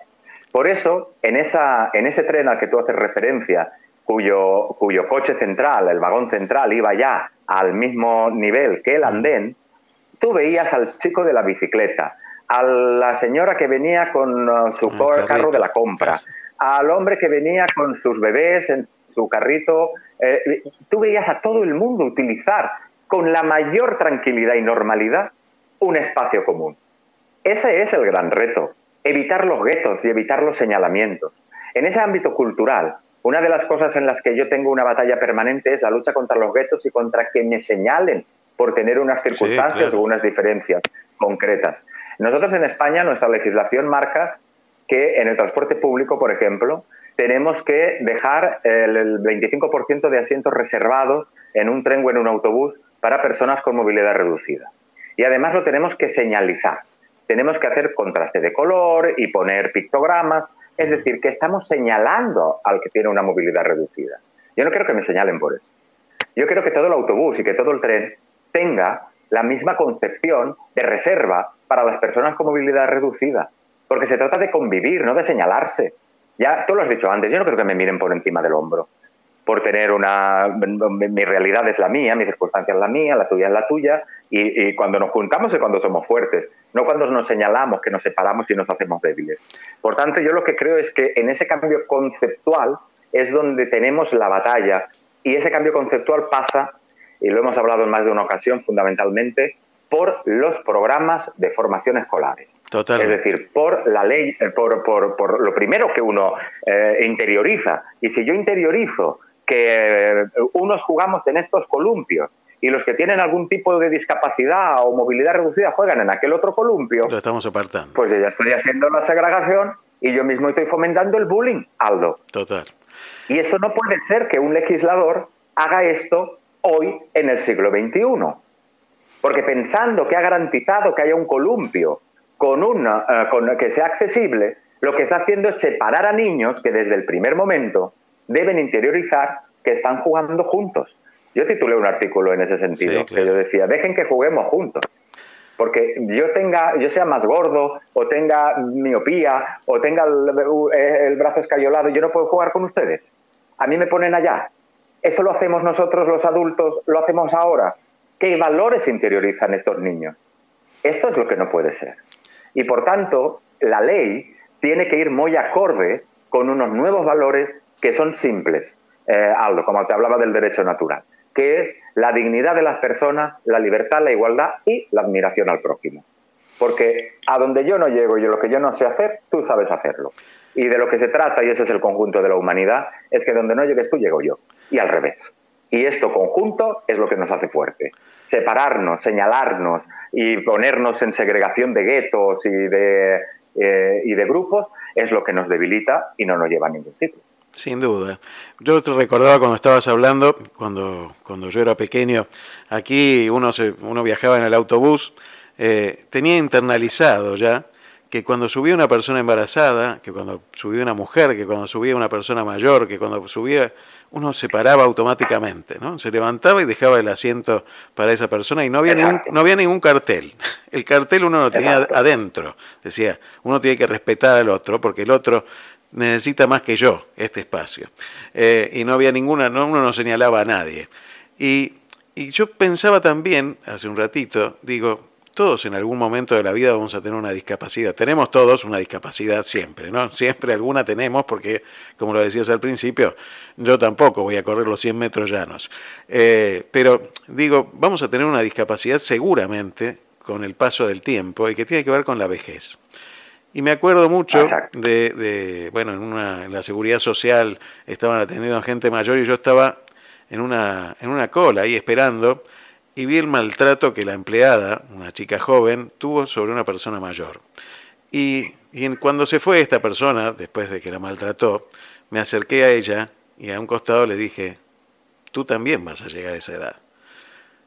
Eh, ojalá que haya cambiado en su forma de ser y, en su forma de tratar a la gente, porque por ahí vamos a pasar todos, en algún momento, ¿no? Entonces, también tiene que ver con esto de prepararnos también nosotros eh, un mundo mejor para, para nosotros mismos también, entenderlo por el lado que sea, aunque sea para nosotros mismos y hasta con un punto de vista en algún rincón del universo egoísta, de decir, bueno, yo quiero vivir mejor, ¿no? Pero apuntemos la mirada hacia el otro, hacia lo que viene, hacia, hacia lo que está necesitando el otro, y seguramente eso, yo doy fe de eso y, y gracias a Dios tengo la oportunidad de vivirlo, que también te pasará a ti, es mucho mayor lo que uno recibe que lo que uno da siempre. Eso no te quepa ninguna duda. Aldo, pero fíjate, cuando tú hablas de esta persona que atendía a la persona mayor, hay una parte que yo creo que es necesaria implementar ya, sobre todo en aquellos servicios públicos que prestan atención al ciudadano, igual que en aquellas empresas que prestan atención al cliente, cada uno desde su punto de vista, uno empresarial y el otro social, porque para eso es administración pública, que es la formación, la capacitación y la sensibilización de sus trabajadores. Sin duda. ¿eh? Porque cuando yo trato con una persona tartamuda, yo tengo que saber, yo que soy, que trabajo cara al público en esa administración o en esa empresa, cómo lo tengo que hacer para que tenga el mejor servicio posible. Cuando yo hablo con una persona ciega, yo sé que no le puedo tocar porque puede asustarse. O cuando alguien va en silla de ruedas, yo no puedo, por más buena voluntad que tenga, cogerle del brazo para intentar incorporarlo porque puedo romperle la espalda. Cosas que al final de lo que se trata es de sensibilizar a la gente, que, sobre todo a estos profesionales de la administración pública y a estos profesionales de las empresas privadas que atienden a la, gente. Porque unos porque están obligados por ley, porque cobran por los impuestos que todos pagamos. Y otros porque quieren que su empresa tenga el mejor servicio de atención al cliente. Unos por otros, al final tenemos que interiorizar, que formar a nuestra gente, sensibilizarla, porque muchas discapacidades tú las puedes ver a simple vista, es obvio, pero otras no un tartamudo tú no sabes que es tartamudo hasta que no empieces una conversación con él. Una persona que tiene un trasplante de riñón o, tiene un riñón menos no puede saberlo hasta que no te lo diga. Porque estas son las otras discapacidades, Aldo, las invisibles, las discapacidades orgánicas que se llaman. Y por tanto, no hay que eh, centrarse solo en la evidencia de esta persona como es, va en de ruedas o este que viene con muleta o este que viene con el bastón blanco. No, aquí estamos hablando de la gente. Y la gente tenemos cada uno miles de realidades en nuestra persona. Y por tanto, lo que tiene que hacer quien nos atiende, y como tú muy bien dices, cuando nosotros atendemos, que eso es mucho más gratificante, es intentar la empatía. Porque hay muy poca empatía en este mundo en el que vivimos. Ponerse en el sitio del otro, intentar entender qué está pasando por su cabeza en ese momento de, de, necesidad, de angustia, de solicitud, de alguna o de queja, y hacernos cargo. Eso yo creo que es una de las cosas en las que más tenemos que eh, eh, enfatizar en la nueva formación de la gente y en los que ya están. Es decir, póngase usted en el lado del otro, interprétele lo máximo que pueda, porque al final a ti te gustaría que te trataran como tú, como tú debes tratar al otro y no esperas por eso una gratificación. Es tu trabajo y sobre todo es tu parte de humanidad que tienes como corresponsabilidad en esta sociedad. Francés, realmente es un placer siempre hablar contigo y, bueno, sabes que este medio de comunicación es tuyo para todo lo que quieras difundir siempre y, bueno, ya nos vamos a estar dando un abrazo personalmente y, seguramente vamos a seguir sumando voces y, y trabajo sobre este tema. Muchísimas, muchísimas gracias siempre. Gracias a ti, Aldo, y espero que ese abrazo sea pronto aquí en Valencia o allí en tu tierra y eh, nos podamos ver los ojos y actualizarnos en todas nuestras acciones y cometidos en la vida. Muchas gracias. Así será. Un abrazo grande y buenas vacaciones. Este, espero que puedas descansar también porque te lo mereces mucho. Muchas gracias, Aldo. Un abrazo. Radio Puente, acortando distancias.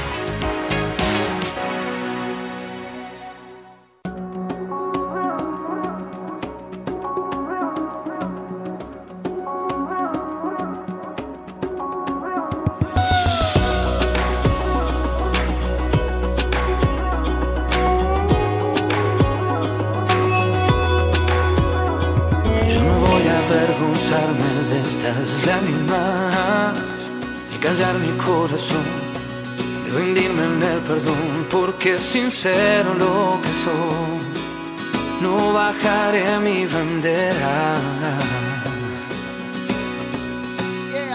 Cada paso y cada huella tuya es única, de la cabeza hasta los pies, cada uno es como es, por eso déjame vivir.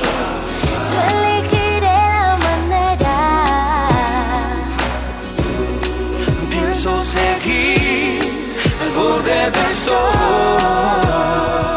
Que digan lo que digan, soy más fuerte si me dicen no. A todos se nos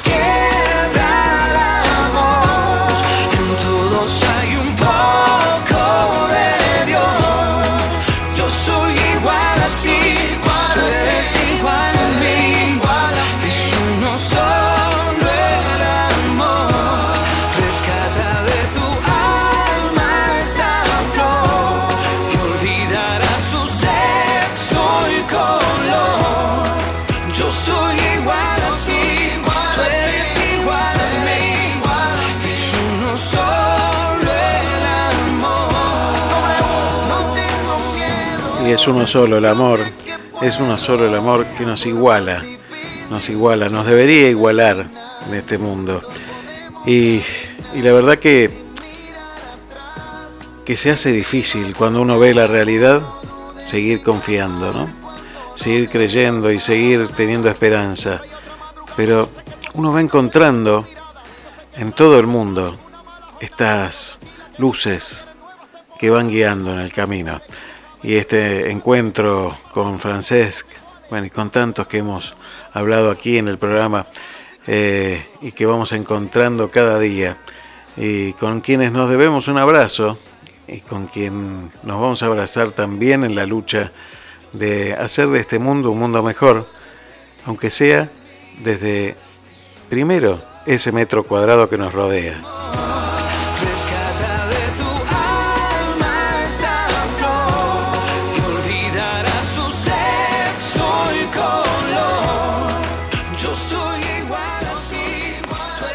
Buenos días Aldo y a la audiencia. Sobre el tema de este sábado, interesante por las distintas aristas que tienen, quería decir también mi opinión y creo que trabajar en equipo es una manera organizada de hacerlo en colectivo para alcanzar objetivos comunes, pero con un fin, de acuerdo a la actividad a realizar. Es aquí donde se demuestran las habilidades de cada cual para la realización de proyectos o emprendimientos. Puedo expresar, por ejemplo, en mi quehacer diario en el informativo en Radio Progreso en La Habana, Cuba, junto a mi compañero de trabajo Jairo y el grabador y realizador, tiene que haber una coordinación de detalles. No podemos trabajar por un lado uno del otro para la información. Estar atento a la fuente. ¿Cuál es la noticia principal del acontecer del día? Que exista la dramaturgia en los boletines que conformamos y hacer el trabajo de mesa en cuanto a revisión. Sobre todo, amigo Aldo, que exista la armonía en el equipo para que todo fluya bien.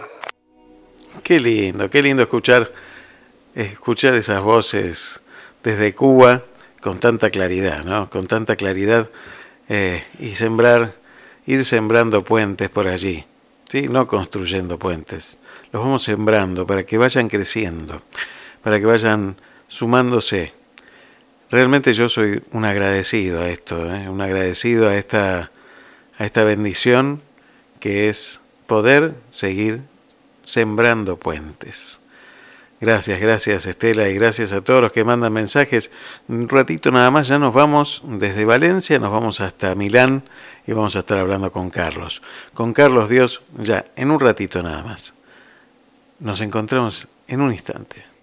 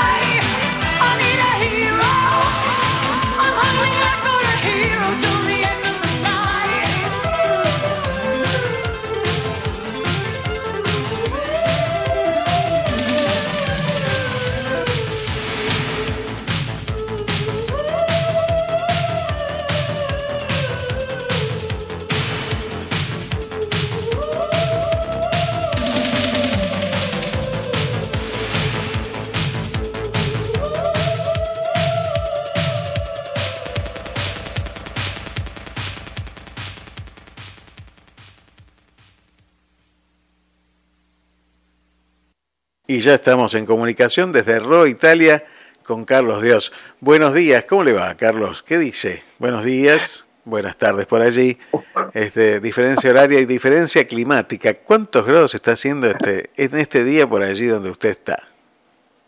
En esta hermosa tarde en Ro, saludos a esta hermosa audiencia, hace unos 29 grados. Mira vos. Eh, estamos en el único lugar donde hay un poquito de aire de casa, que es en el balcón, y por suerte, como es, eh, como es julio, hay poquísima gente. Estamos como si fuera un fin de diciembre en Argentina. La gente haciendo vacaciones, los que no están en su casa comiendo porque es, es la hora de la tarde y acá la tarde es sagrada, ¿sí? Así que se almuerza y se descansa. Y a las 3, 4 se empieza a pensar en salir. Te hago una pregunta, Carlos, que tiene que ver con una cosa cotidiana. ¿El departamento tiene aire acondicionado? Eh, no, no, no, tenemos eh, ventiladores. Mira vos. Tenemos ventiladores y tenemos eh, la suerte que el sol sale por una ventanal y se pone por otro. Entonces, según el momento del día, abrimos una, ventanal, una ventana u otra para refrescar. Claro, y si abrís las dos debe haber corriente de aire también. Cuando hay corriente de aire, agarrate. claro, sí, sí, me imagino. Me imagino. Eh, bueno, buenísimo. Y digo, hay multas, porque el otro día te escuchaba eh, hablar de los autos y de las multas de los que usen aire acondicionado por esto del ahorro de energía. Y, con respecto a los que tienen en, sus casas aire acondicionado también, eh, ¿tienen prohibido usarlo o no? no, no, la multa es, es, lo que te viene en la cuenta. Claro, sí, sí, el, aumento, ¿no?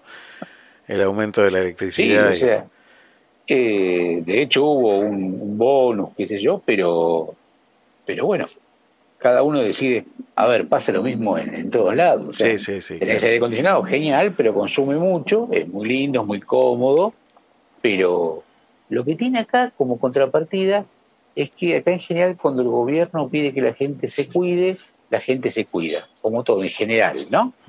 Pero son más tendientes a hacer casos que a no hacerlo. Claro. Por sí, otro lado dicen, yo me jorobo, yo tengo calor, yo lo pongo a 22 grados y que se joroben todos, ¿no? Debe, eh, pero bueno. debe tener que ver que con, con quién lo dice, ¿no? a veces tiene que ver con eso. Están acostumbrados a que, el que gobierna, gobierna. Bueno, déjelo ahí, déjelo. no entremos, no entremos a ahondar por ahí. Que me voy a ir al pasto. me voy a ir al pasto. sí, sí, sí, sí, sí, sí, sí. Estamos en el pre de rape, sí. Sí, sí, sí. A buen entendedor, pocas palabras y listo, lo dejamos ahí. Señor oyente, interprete como usted quiera. Eh, cualquier cosa me llama por privado y lo hablamos. Perfecto. Bueno, la verdad que hoy estamos hablando de conformar un equipo, de cómo se hace para conformar un equipo, si hay alguna, algunos elementos básicos para tener en cuenta. Y a mí me gustaría tener tu mirada de esto que estamos planteando hoy. Vos sabés que cuando, cuando yo era chico, por ahí te pasó a vos también cuando íbamos al colegio, decían, bueno, haga, haga un equipo y para estudiar el tema, la célula, ¿no? Hmm. Y objetivamente te juntaban, poníamos los bancos todos juntitos, ¿no? Eh, y eso terminaba a los cinco minutos en que el que tocaba ser más inteligente o se autodecía más inteligente decía, déjenlo, lo hago yo. Hmm. Lo hacía y todos firmábamos, ¿no? Es el trabajo de equipo. Eh, por suerte, uno camina y va avanzando. Y también, eh, más o menos a los 13 años, vi una vez a alguien y me dijo, eh, hacemos el grupo juvenil del colegio, va a ser un, campamento. Bueno, dale, me engancho. Y ahí entré a, los grupos juveniles del colegio, ¿no? Y, y los, cuando íbamos avanzando en, en edad y en compromiso, nos invitaban a hacer cursos, y los cursos eran sobre dinámicas de grupo. ¿Qué tiene que ver esto? Era grupo, grupo, grupo, grupo. Yo no entendía por qué tanta insistencia en eso, ¿no? Después un día leí el libro de, de Eduard de Bono, El seis sombreros para pensar. Sí, sí. Eh, y, empecé a ver que formar un equipo eh, es mucho más complejo que juntar los pupitres y ponerlos todos juntitos, ¿no? Tal cual. Eh, pero, pero también tiene una peculiaridad. Eh, el equipo no es que genera eh, la producción no es una sumatoria de todos los que saben. Si todos, vos sabes tres, yo sé cuatro y otro sabe cinco, eh, no son doce, es mucho más. Cuando empezamos a trabajar en equipo. ¿Y qué es lo interesante? Saber descubrir en cada uno lo que le sale mejor. Si vos sos bueno haciendo puré, no te da peri que me hagas un asado. Hacer puré que te sale fenómeno. Y el otro que haga el asado. Eh, y el equipo o la, o la clave de quien coordina ese equipo es saber encontrar cuál es el, el lado más brillante de cada uno que lo integran. Me parece que ahí está la clave. ¿Hasta qué punto es eso que vos decís recién?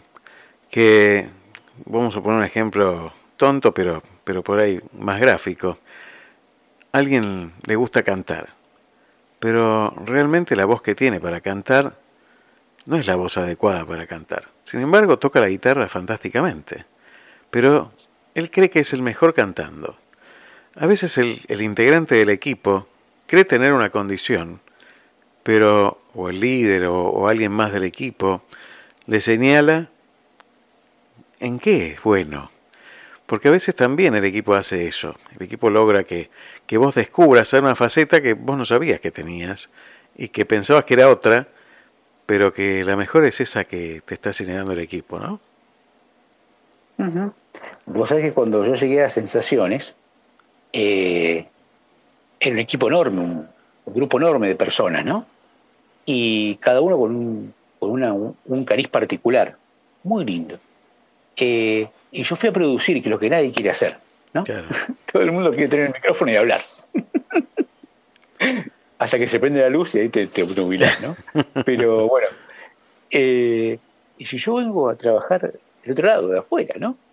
Y bueno, gracias a la generosidad de que él me, me ponía, me daba, me daba micrófono, ¿no? Y me acuerdo que terminaba el programa y nos íbamos charlando y me decía Charlie, pero vos tenés que hablar, que yo, cuando yo tenga que hablar, voy a hablar, le digo, ¿sí? Yo soy el pie. Viste que todos en general sabemos jugar el truco, ¿no? Sí, sí, sí. sí. Eh, vení, vení, vení. Y el, truco, y el, truco de seis se caracteriza por, mientras que están dando las cartas, pasarse las señas para saber qué tiene cada uno, ¿no? Sí, sí. Y, y generalmente una, una cosa es, bueno, vengan al pie, es una expresión muy clásica, ¿no? Que significa que cuando los, tus compañeros no tienen cartas buenas, vos le vas a, salvar las papas, digamos, ¿no? Sí, sí. Eh, siempre digo, cuando no hay que decir, yo algo tengo para decir. No es que tengo el ancho de espada o el ancho de basto, pero un 3 tengo para salvar el asunto, ahí estoy, ¿no? Una cartita siempre hay. Cuando necesiten algo, me miren, yo digo algo pertinente ustedes retoman el diálogo y siguen ustedes. ¿eh? Porque eh, una cosa siempre les decía, la única estrella de sensaciones es el programa. Es el equipo. ¿Sí? Qué bueno eso. Entonces, eh, yo siempre les decía eso, es más, cuando a veces hemos tenido que celebrar alguna algún centenis, 400 programas, 450, 500, ¿no? Me decían, bueno, ¿y a quién nombro? Me decía la persona que yo le invitaba a mandar un saludo. No, no, el programa, le digo. No, pero el No, no, no. El programa.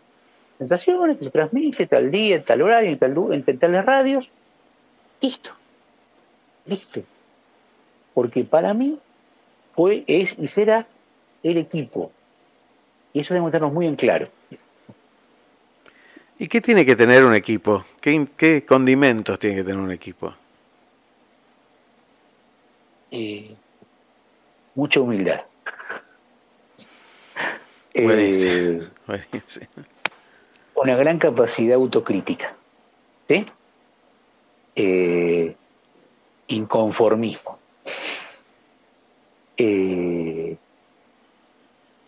curiosidad, ganas de, de, siempre hacer un poco más. y segundo, tienen que estar absolutamente eh, conectados entre ellos. Eh, un, equipo no es una sumatoria de personas, es un equipo. Eh, tenemos que mirarnos y saber, mira, te cuento algo muy, muy sencillo. fin del año 18, 19, viene Charlie, famoso por sus ideas, y me dice, tenemos que hacer algo a fin de año. Bueno, invitamos a tomar una cerveza, qué sé yo, le digo. No, pero algo con el programa, qué sé yo. Eh, le digo, mira, todo genial, pero es algo que hagamos eh, un picnic en, Barranca de Belgrano, todo hay que pagar, le digo, ¿no? No, bueno, ¿qué quedó ahí? Y le habíamos hecho en su momento una entrevista a alguien de, una casa de empanadas, que habíamos quedado muy, muy, muy contentos con ellos, ¿no? Empanadas y comidas típicas de, de Argentina, y tenía una sede en Belgrano. Y fuimos a hablar con ellos, con los dueños, hablamos con los dueños, estábamos con Char, con los señores hablando, y la cosa venía medio áspera, ¿no? Y en un momento me dicen, ¿y ustedes qué hacen aparte del programa? Yo trabajo en tal lugar y yo trabajo en tal lugar. Ah, entonces vos lo conocés. Cuando te dicen eso es terrible. Sí, sí, sí. Porque si no lo conocés, ¿no? Entonces vos lo conocés a fulano de tal. Y Charlie me miró, como diciéndole, hace algo, ¿no? Entonces yo hago la, pausa, la pausa teatral que hay que hacer, ¿sí? Esos tres segundos dramáticos, ¿no? Y le digo, mira, con fulano de tal, todos los días volvemos en el tren, en el tren tanto, en el subte tanto, todos los días a su casa. Ah, bueno, y ahí se, se, aflojó, todo, ¿no? Claro. Se aflojó y nos dieron el día que, eh, creo que era el día martes, que era el día que menos gente tenían, ¿no? Sí, sí. Eh, nos dieron el salón para todos, nos dieron salón para 40 personas, empanadas y vino gratis. Yo, yo estuve ahí, así que está. doy fe de y ello. Me dice, y, y me dice Charlie, eh, Charlie me comenta, el día anterior habíamos ido a desayunar, me gustaría que estuviera así. Entonces cuando yo llego, un, rato, un buen rato antes, eh, veo que estaba puesta toda la mesa como, una, como, un local. Como habitualmente, claro. Pero mira, a mí esto mucho no me... ¿Cómo lo quisieras hacer? Así, así, así, así, así, así. Bueno, como a la hora llega Charlie y me dice, yo pensé exactamente esto, me dice. Wow, qué conexión. ¿Sí? Eh, es la, misma disposición que hubo en ese momento, que vos lo viste, ¿sí?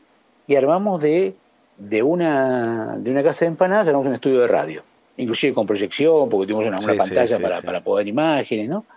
Y bueno, esa conexión es la que eh, se logra cuando trabajas a fondo en equipo. Y cuando uno se va a, a 15.000 kilómetros de distancia y encuentra todo desconocido, bueno, hoy ya sabemos que tenés italiatinos, que hay un equipo de gente trabajando y que... Pero ¿cómo se inicia? ¿Cómo se da inicio a un equipo? Eh, paciencia, paciencia. Paciencia y eh, hay que ser testarudo, hay que insistir. ¿eh? Yo tenía un, tengo un, cuaderno. A mí en casa cuando me quieren regalar algo y no saben regalarme, me regalan cuadernos. Es un buen dato. Cuadernos con... Yo desde los 18 años escribo en hojas blancas, sin renglones y con tinta negra. Son, son mis dos locuras, digamos, ¿no? y, y bueno, y un cuaderno blanco y empecé a notar gente que hablaba, eh, grupos de Facebook, y así empiezas uno, otro, otro, otro que conoce esto y nosotros. Hoy, por ejemplo, eh, se me ocurrió mirar en el teléfono, tengo 80 contactos que dicen italiatinos. ¡Wow! ¡Qué va! Eh, programa 24. Entonces, programa 24. Y bueno, y así empezamos y eh, una persona propuso esto, yo lo anotaba, y otro tiene un blog que dice tal cosa y anotaba, entonces llamaba uno, llamaba a otro, eh, uno se caía, otro se levantaba, bueno, como te pasa siempre, que tenés que, armar un equipo. Eh, el primer programa lo hicimos dos horas de corrido, una locura, una locura, una locura, una locura. Éramos, no sé, 12 personas en, en un Skype, una cosa, pero es más, lo hicimos por Zoom. Y Zoom tiene un máximo de 40 minutos. Entonces salíamos y entrábamos. Iban cayendo la gente. Éramos 12, después 10, después 8, después 7. iba cayendo la gente. Primera reunión de italiatinos fueron dos personas. Y bueno, y, así vamos de a poquito. Eh, entonces te pasa que, que se empiezan a contar y la gente se empieza a reunir. yo mucho no, no conozco de redes sociales, eh, dijeron, tenés que tener un Instagram. Y bueno, hicimos un Instagram. Y, yo veo... Arroba italiatinos. arroba italiatinos. Arroba italiatinos, exactamente. ¿Cómo se va sumando gente? Por tal te quiere seguir. Y vos le pones sí, sí, sí. Y la gente se va sumando. Y bueno, vos, vos también manejás las métricas mucho mejor que yo de, la radio. Pero bueno, porque vamos haciendo algo que, aunque digan que lo que importa es el zaraza y los colores y la música, yo soy un gran convencido que lo que importa es el contenido. Y la medida en que uno cuide el contenido, eh, más hoy que lanzar el contenido no sabes dónde llega o no. Totalmente, eh, totalmente. Entonces, eso te genera una responsabilidad eh, mayor, porque tenés que tener mucho cuidado que lo que vos decís sea correcto, que, sea redondito, que no dé, lugar a segundas interpretaciones. bueno, es eso. pero sabes qué es trabajo, ¿de acuerdo? Eh, me acuerdo que un día viene Tomás y me dice, eh, mido 1,86, te felicito, te felicito, mi amor, es una excelente altura, ¿no? No, pero ¿qué pasa? Me me faltan 4 centímetros para llegar a 1,90 para volcarla bien en el aro de, básquet. Le digo, mirá qué noticia, tenés que saltar 4 centímetros nada más. Y luego saltar como 40. sí. Ay, Dios mío. Qué bárbaro. Eh, le digo, mira, eh, esto no es botón, eh, la generación botoncito que uno aprieta y sale el músculo, que uno aprieta y sale. Hay que ponerle garras, ¿sí? Y las cosas, y me acuerdo que después de un tiempo empecé a ir al gimnasio. Y como al año, eh, que estaba contento, sentía, me digo, ¿vos te das cuenta de lo que cambiaste en un año? ¿Eh? No es que tenés que levantás 500 kilos, ni que corres 300 mil kilómetros, pero estás mejor vos, tenés mejor capacidad aeróbica, llegás a donde querés llegar y no te cansás. Eh, eso es el tiempo, el tiempo y el esfuerzo constante. Y es algo que desgraciadamente desde nosotros hasta nuestros hijos quedó en el camino. Ya nadie les dice. Estamos en una sociedad de, del deseo, ¿no? Le decía antes a Charlie también. Y, en esta sociedad del deseo, eh, todo gira en torno a esos deseos, a cumplir esos deseos, ¿no? Entonces, eh, incluso los más inverosímiles. Y cuando uno vive en una sociedad de deseo, lo que termina viviendo es una sociedad de frustraciones. Eh, porque uno siempre tiene más deseos de los que cumple, siempre. Y, entonces empieza a aspirar cosas que, bueno, que son imposibles para uno, que no, corresponden tampoco, ¿no? Y que, bueno, pero genera esa, esa sociedad, está generando esto de que, ay, bueno, a mí me gusta esto, y si a mí me gusta esto, y bancátelo. me tiene que gustar. ¿Cómo se hace para...? Vos sabés que claro. yo lo he dicho siempre a, Tomás, más que nada, porque en ese momento era el más grande, me, a mí la, la, la, la, misma realidad me dio el ejemplo más claro. El ejemplo más claro fue el señor Ricardo Ford, que de buenas a primeras pasó a estar en la boca de todos. Había un tema musical que le impuso, ¿sí? Y, ¿Y por qué se murió Ricardo Ford? Por querer ser más alto. ¿Cómo es eso? Ricardo Ford era retacón, como diríamos nosotros, ¿sí? Petizón, como he dicho Pesas, que tiene una, espalda muy grande y quería ser más alto. Y alguien le dijo que tenía que le podían eh, hacer una operación para aumentarle 5 centímetros. Pero evidentemente nuestro cuerpo es una máquina perfecta y está todo organizado en función de nuestra medida, de nuestro peso, de nuestra altura, ¿sí? y, y, cuando le hicieron eso, eh, le repercutió directamente la columna. Claro. Y como él pagaba, y si él pagaba, la gente hacía, y se había que firmar la exención de responsabilidad, él también la firmaba, eh, la gente le decía que sí. Y, y pobre hombre terminó con unos dolores terribles, con unos problemas espantosos de médula, por querer ser más alto, y como tenía plata, pues si me hubieran dicho a mí, digo, jate jorobar, olvídate, ¿sí? eh, pensó otra cosa, pero, pero él no, porque tenía plata. Y en esta sociedad, si tenía plata, le daban cabida a esos deseos inverosímiles. Bueno, entonces, ¿vos querés ser famoso? Mira cómo dice el señor. Forrado en plata, forrado en plata, forrado en plata. Eh, ¿Para lo que le sirvió o no? Tal cual. Clarísimo, Carlos. Muchísimas gracias, muchísimas gracias por estos conceptos siempre tan claros y, bueno, y que también dibujan un poco eh, tu personalidad, tu forma de trabajar, que, bueno, que todos los que te conocemos agradecemos. Así que bueno, muchísimas gracias y, y, que disfrute un buen fin de semana con toda la familia. Lo mismo para usted, saludo grande para tu hermosa audiencia de Miramar.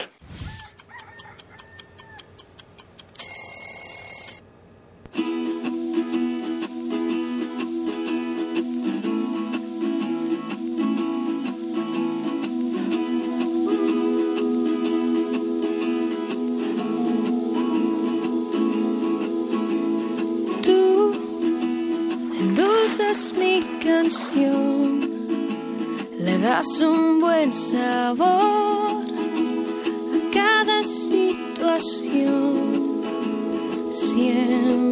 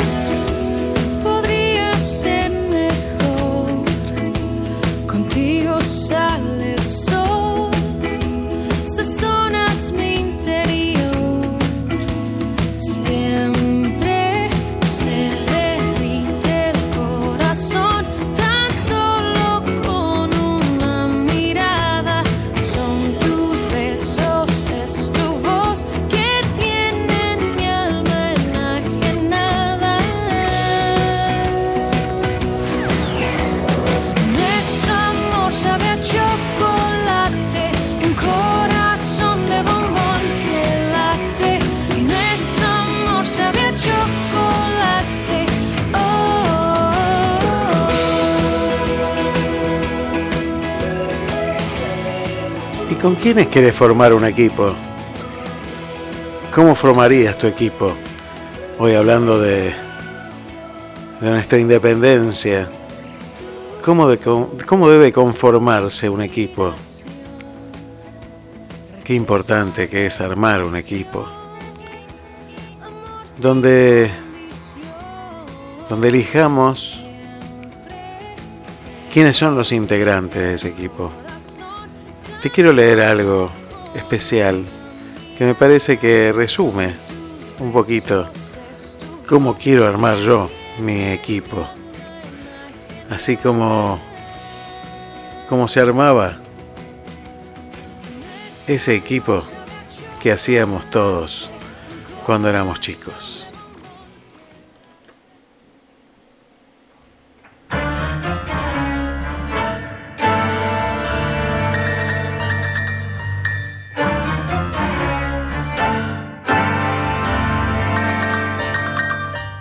Instrucciones para elegir en un picado. Cuando un grupo de amigos no enrolados en ningún equipo se disponen para jugar, tiene lugar una emocionante ceremonia destinada a establecer quiénes integrarán los dos bandos.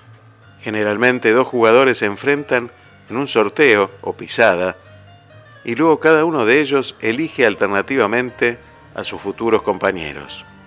Se supone que los más diestros son elegidos en los primeros turnos, quedando para el final los troncos. Pocos han reparado en el contenido dramático de estos lances. El hombre que está esperando ser elegido vive una situación que rara vez se da en la vida. Sabrá de un modo brutal y exacto en qué medida lo aceptan o lo rechazan. Sin eufemismos, conocerá su verdadera posición en el grupo. A lo largo de los años, Muchos futbolistas advertirán su decadencia conforme su elección sea cada vez más demorada. Manuel Mandev, que casi siempre oficiaba de elector, observó que las decisiones no siempre recaían sobre los más hábiles. En un principio se creyó poseedor de vaya a saber qué sutilezas de orden técnico que le hacían preferir compañeros que reunían ciertas cualidades. Pero un día comprendió que lo que en verdad deseaba era jugar con sus amigos más queridos. Por eso elegía a los que estaban más cerca de su corazón, aunque no fueran tan capaces. El criterio de Mandev parece apenas sentimental, pero es también estratégico. Uno juega mejor con sus amigos. Ellos serán generosos, lo ayudarán lo comprenderán, lo alentarán y lo perdonarán. Un equipo de hombres que se respetan y se quieren es invencible. Y si no lo es, más vale compartir la derrota con los amigos que la victoria con los extraños o los indeseables. Un texto de Alejandro Dolina.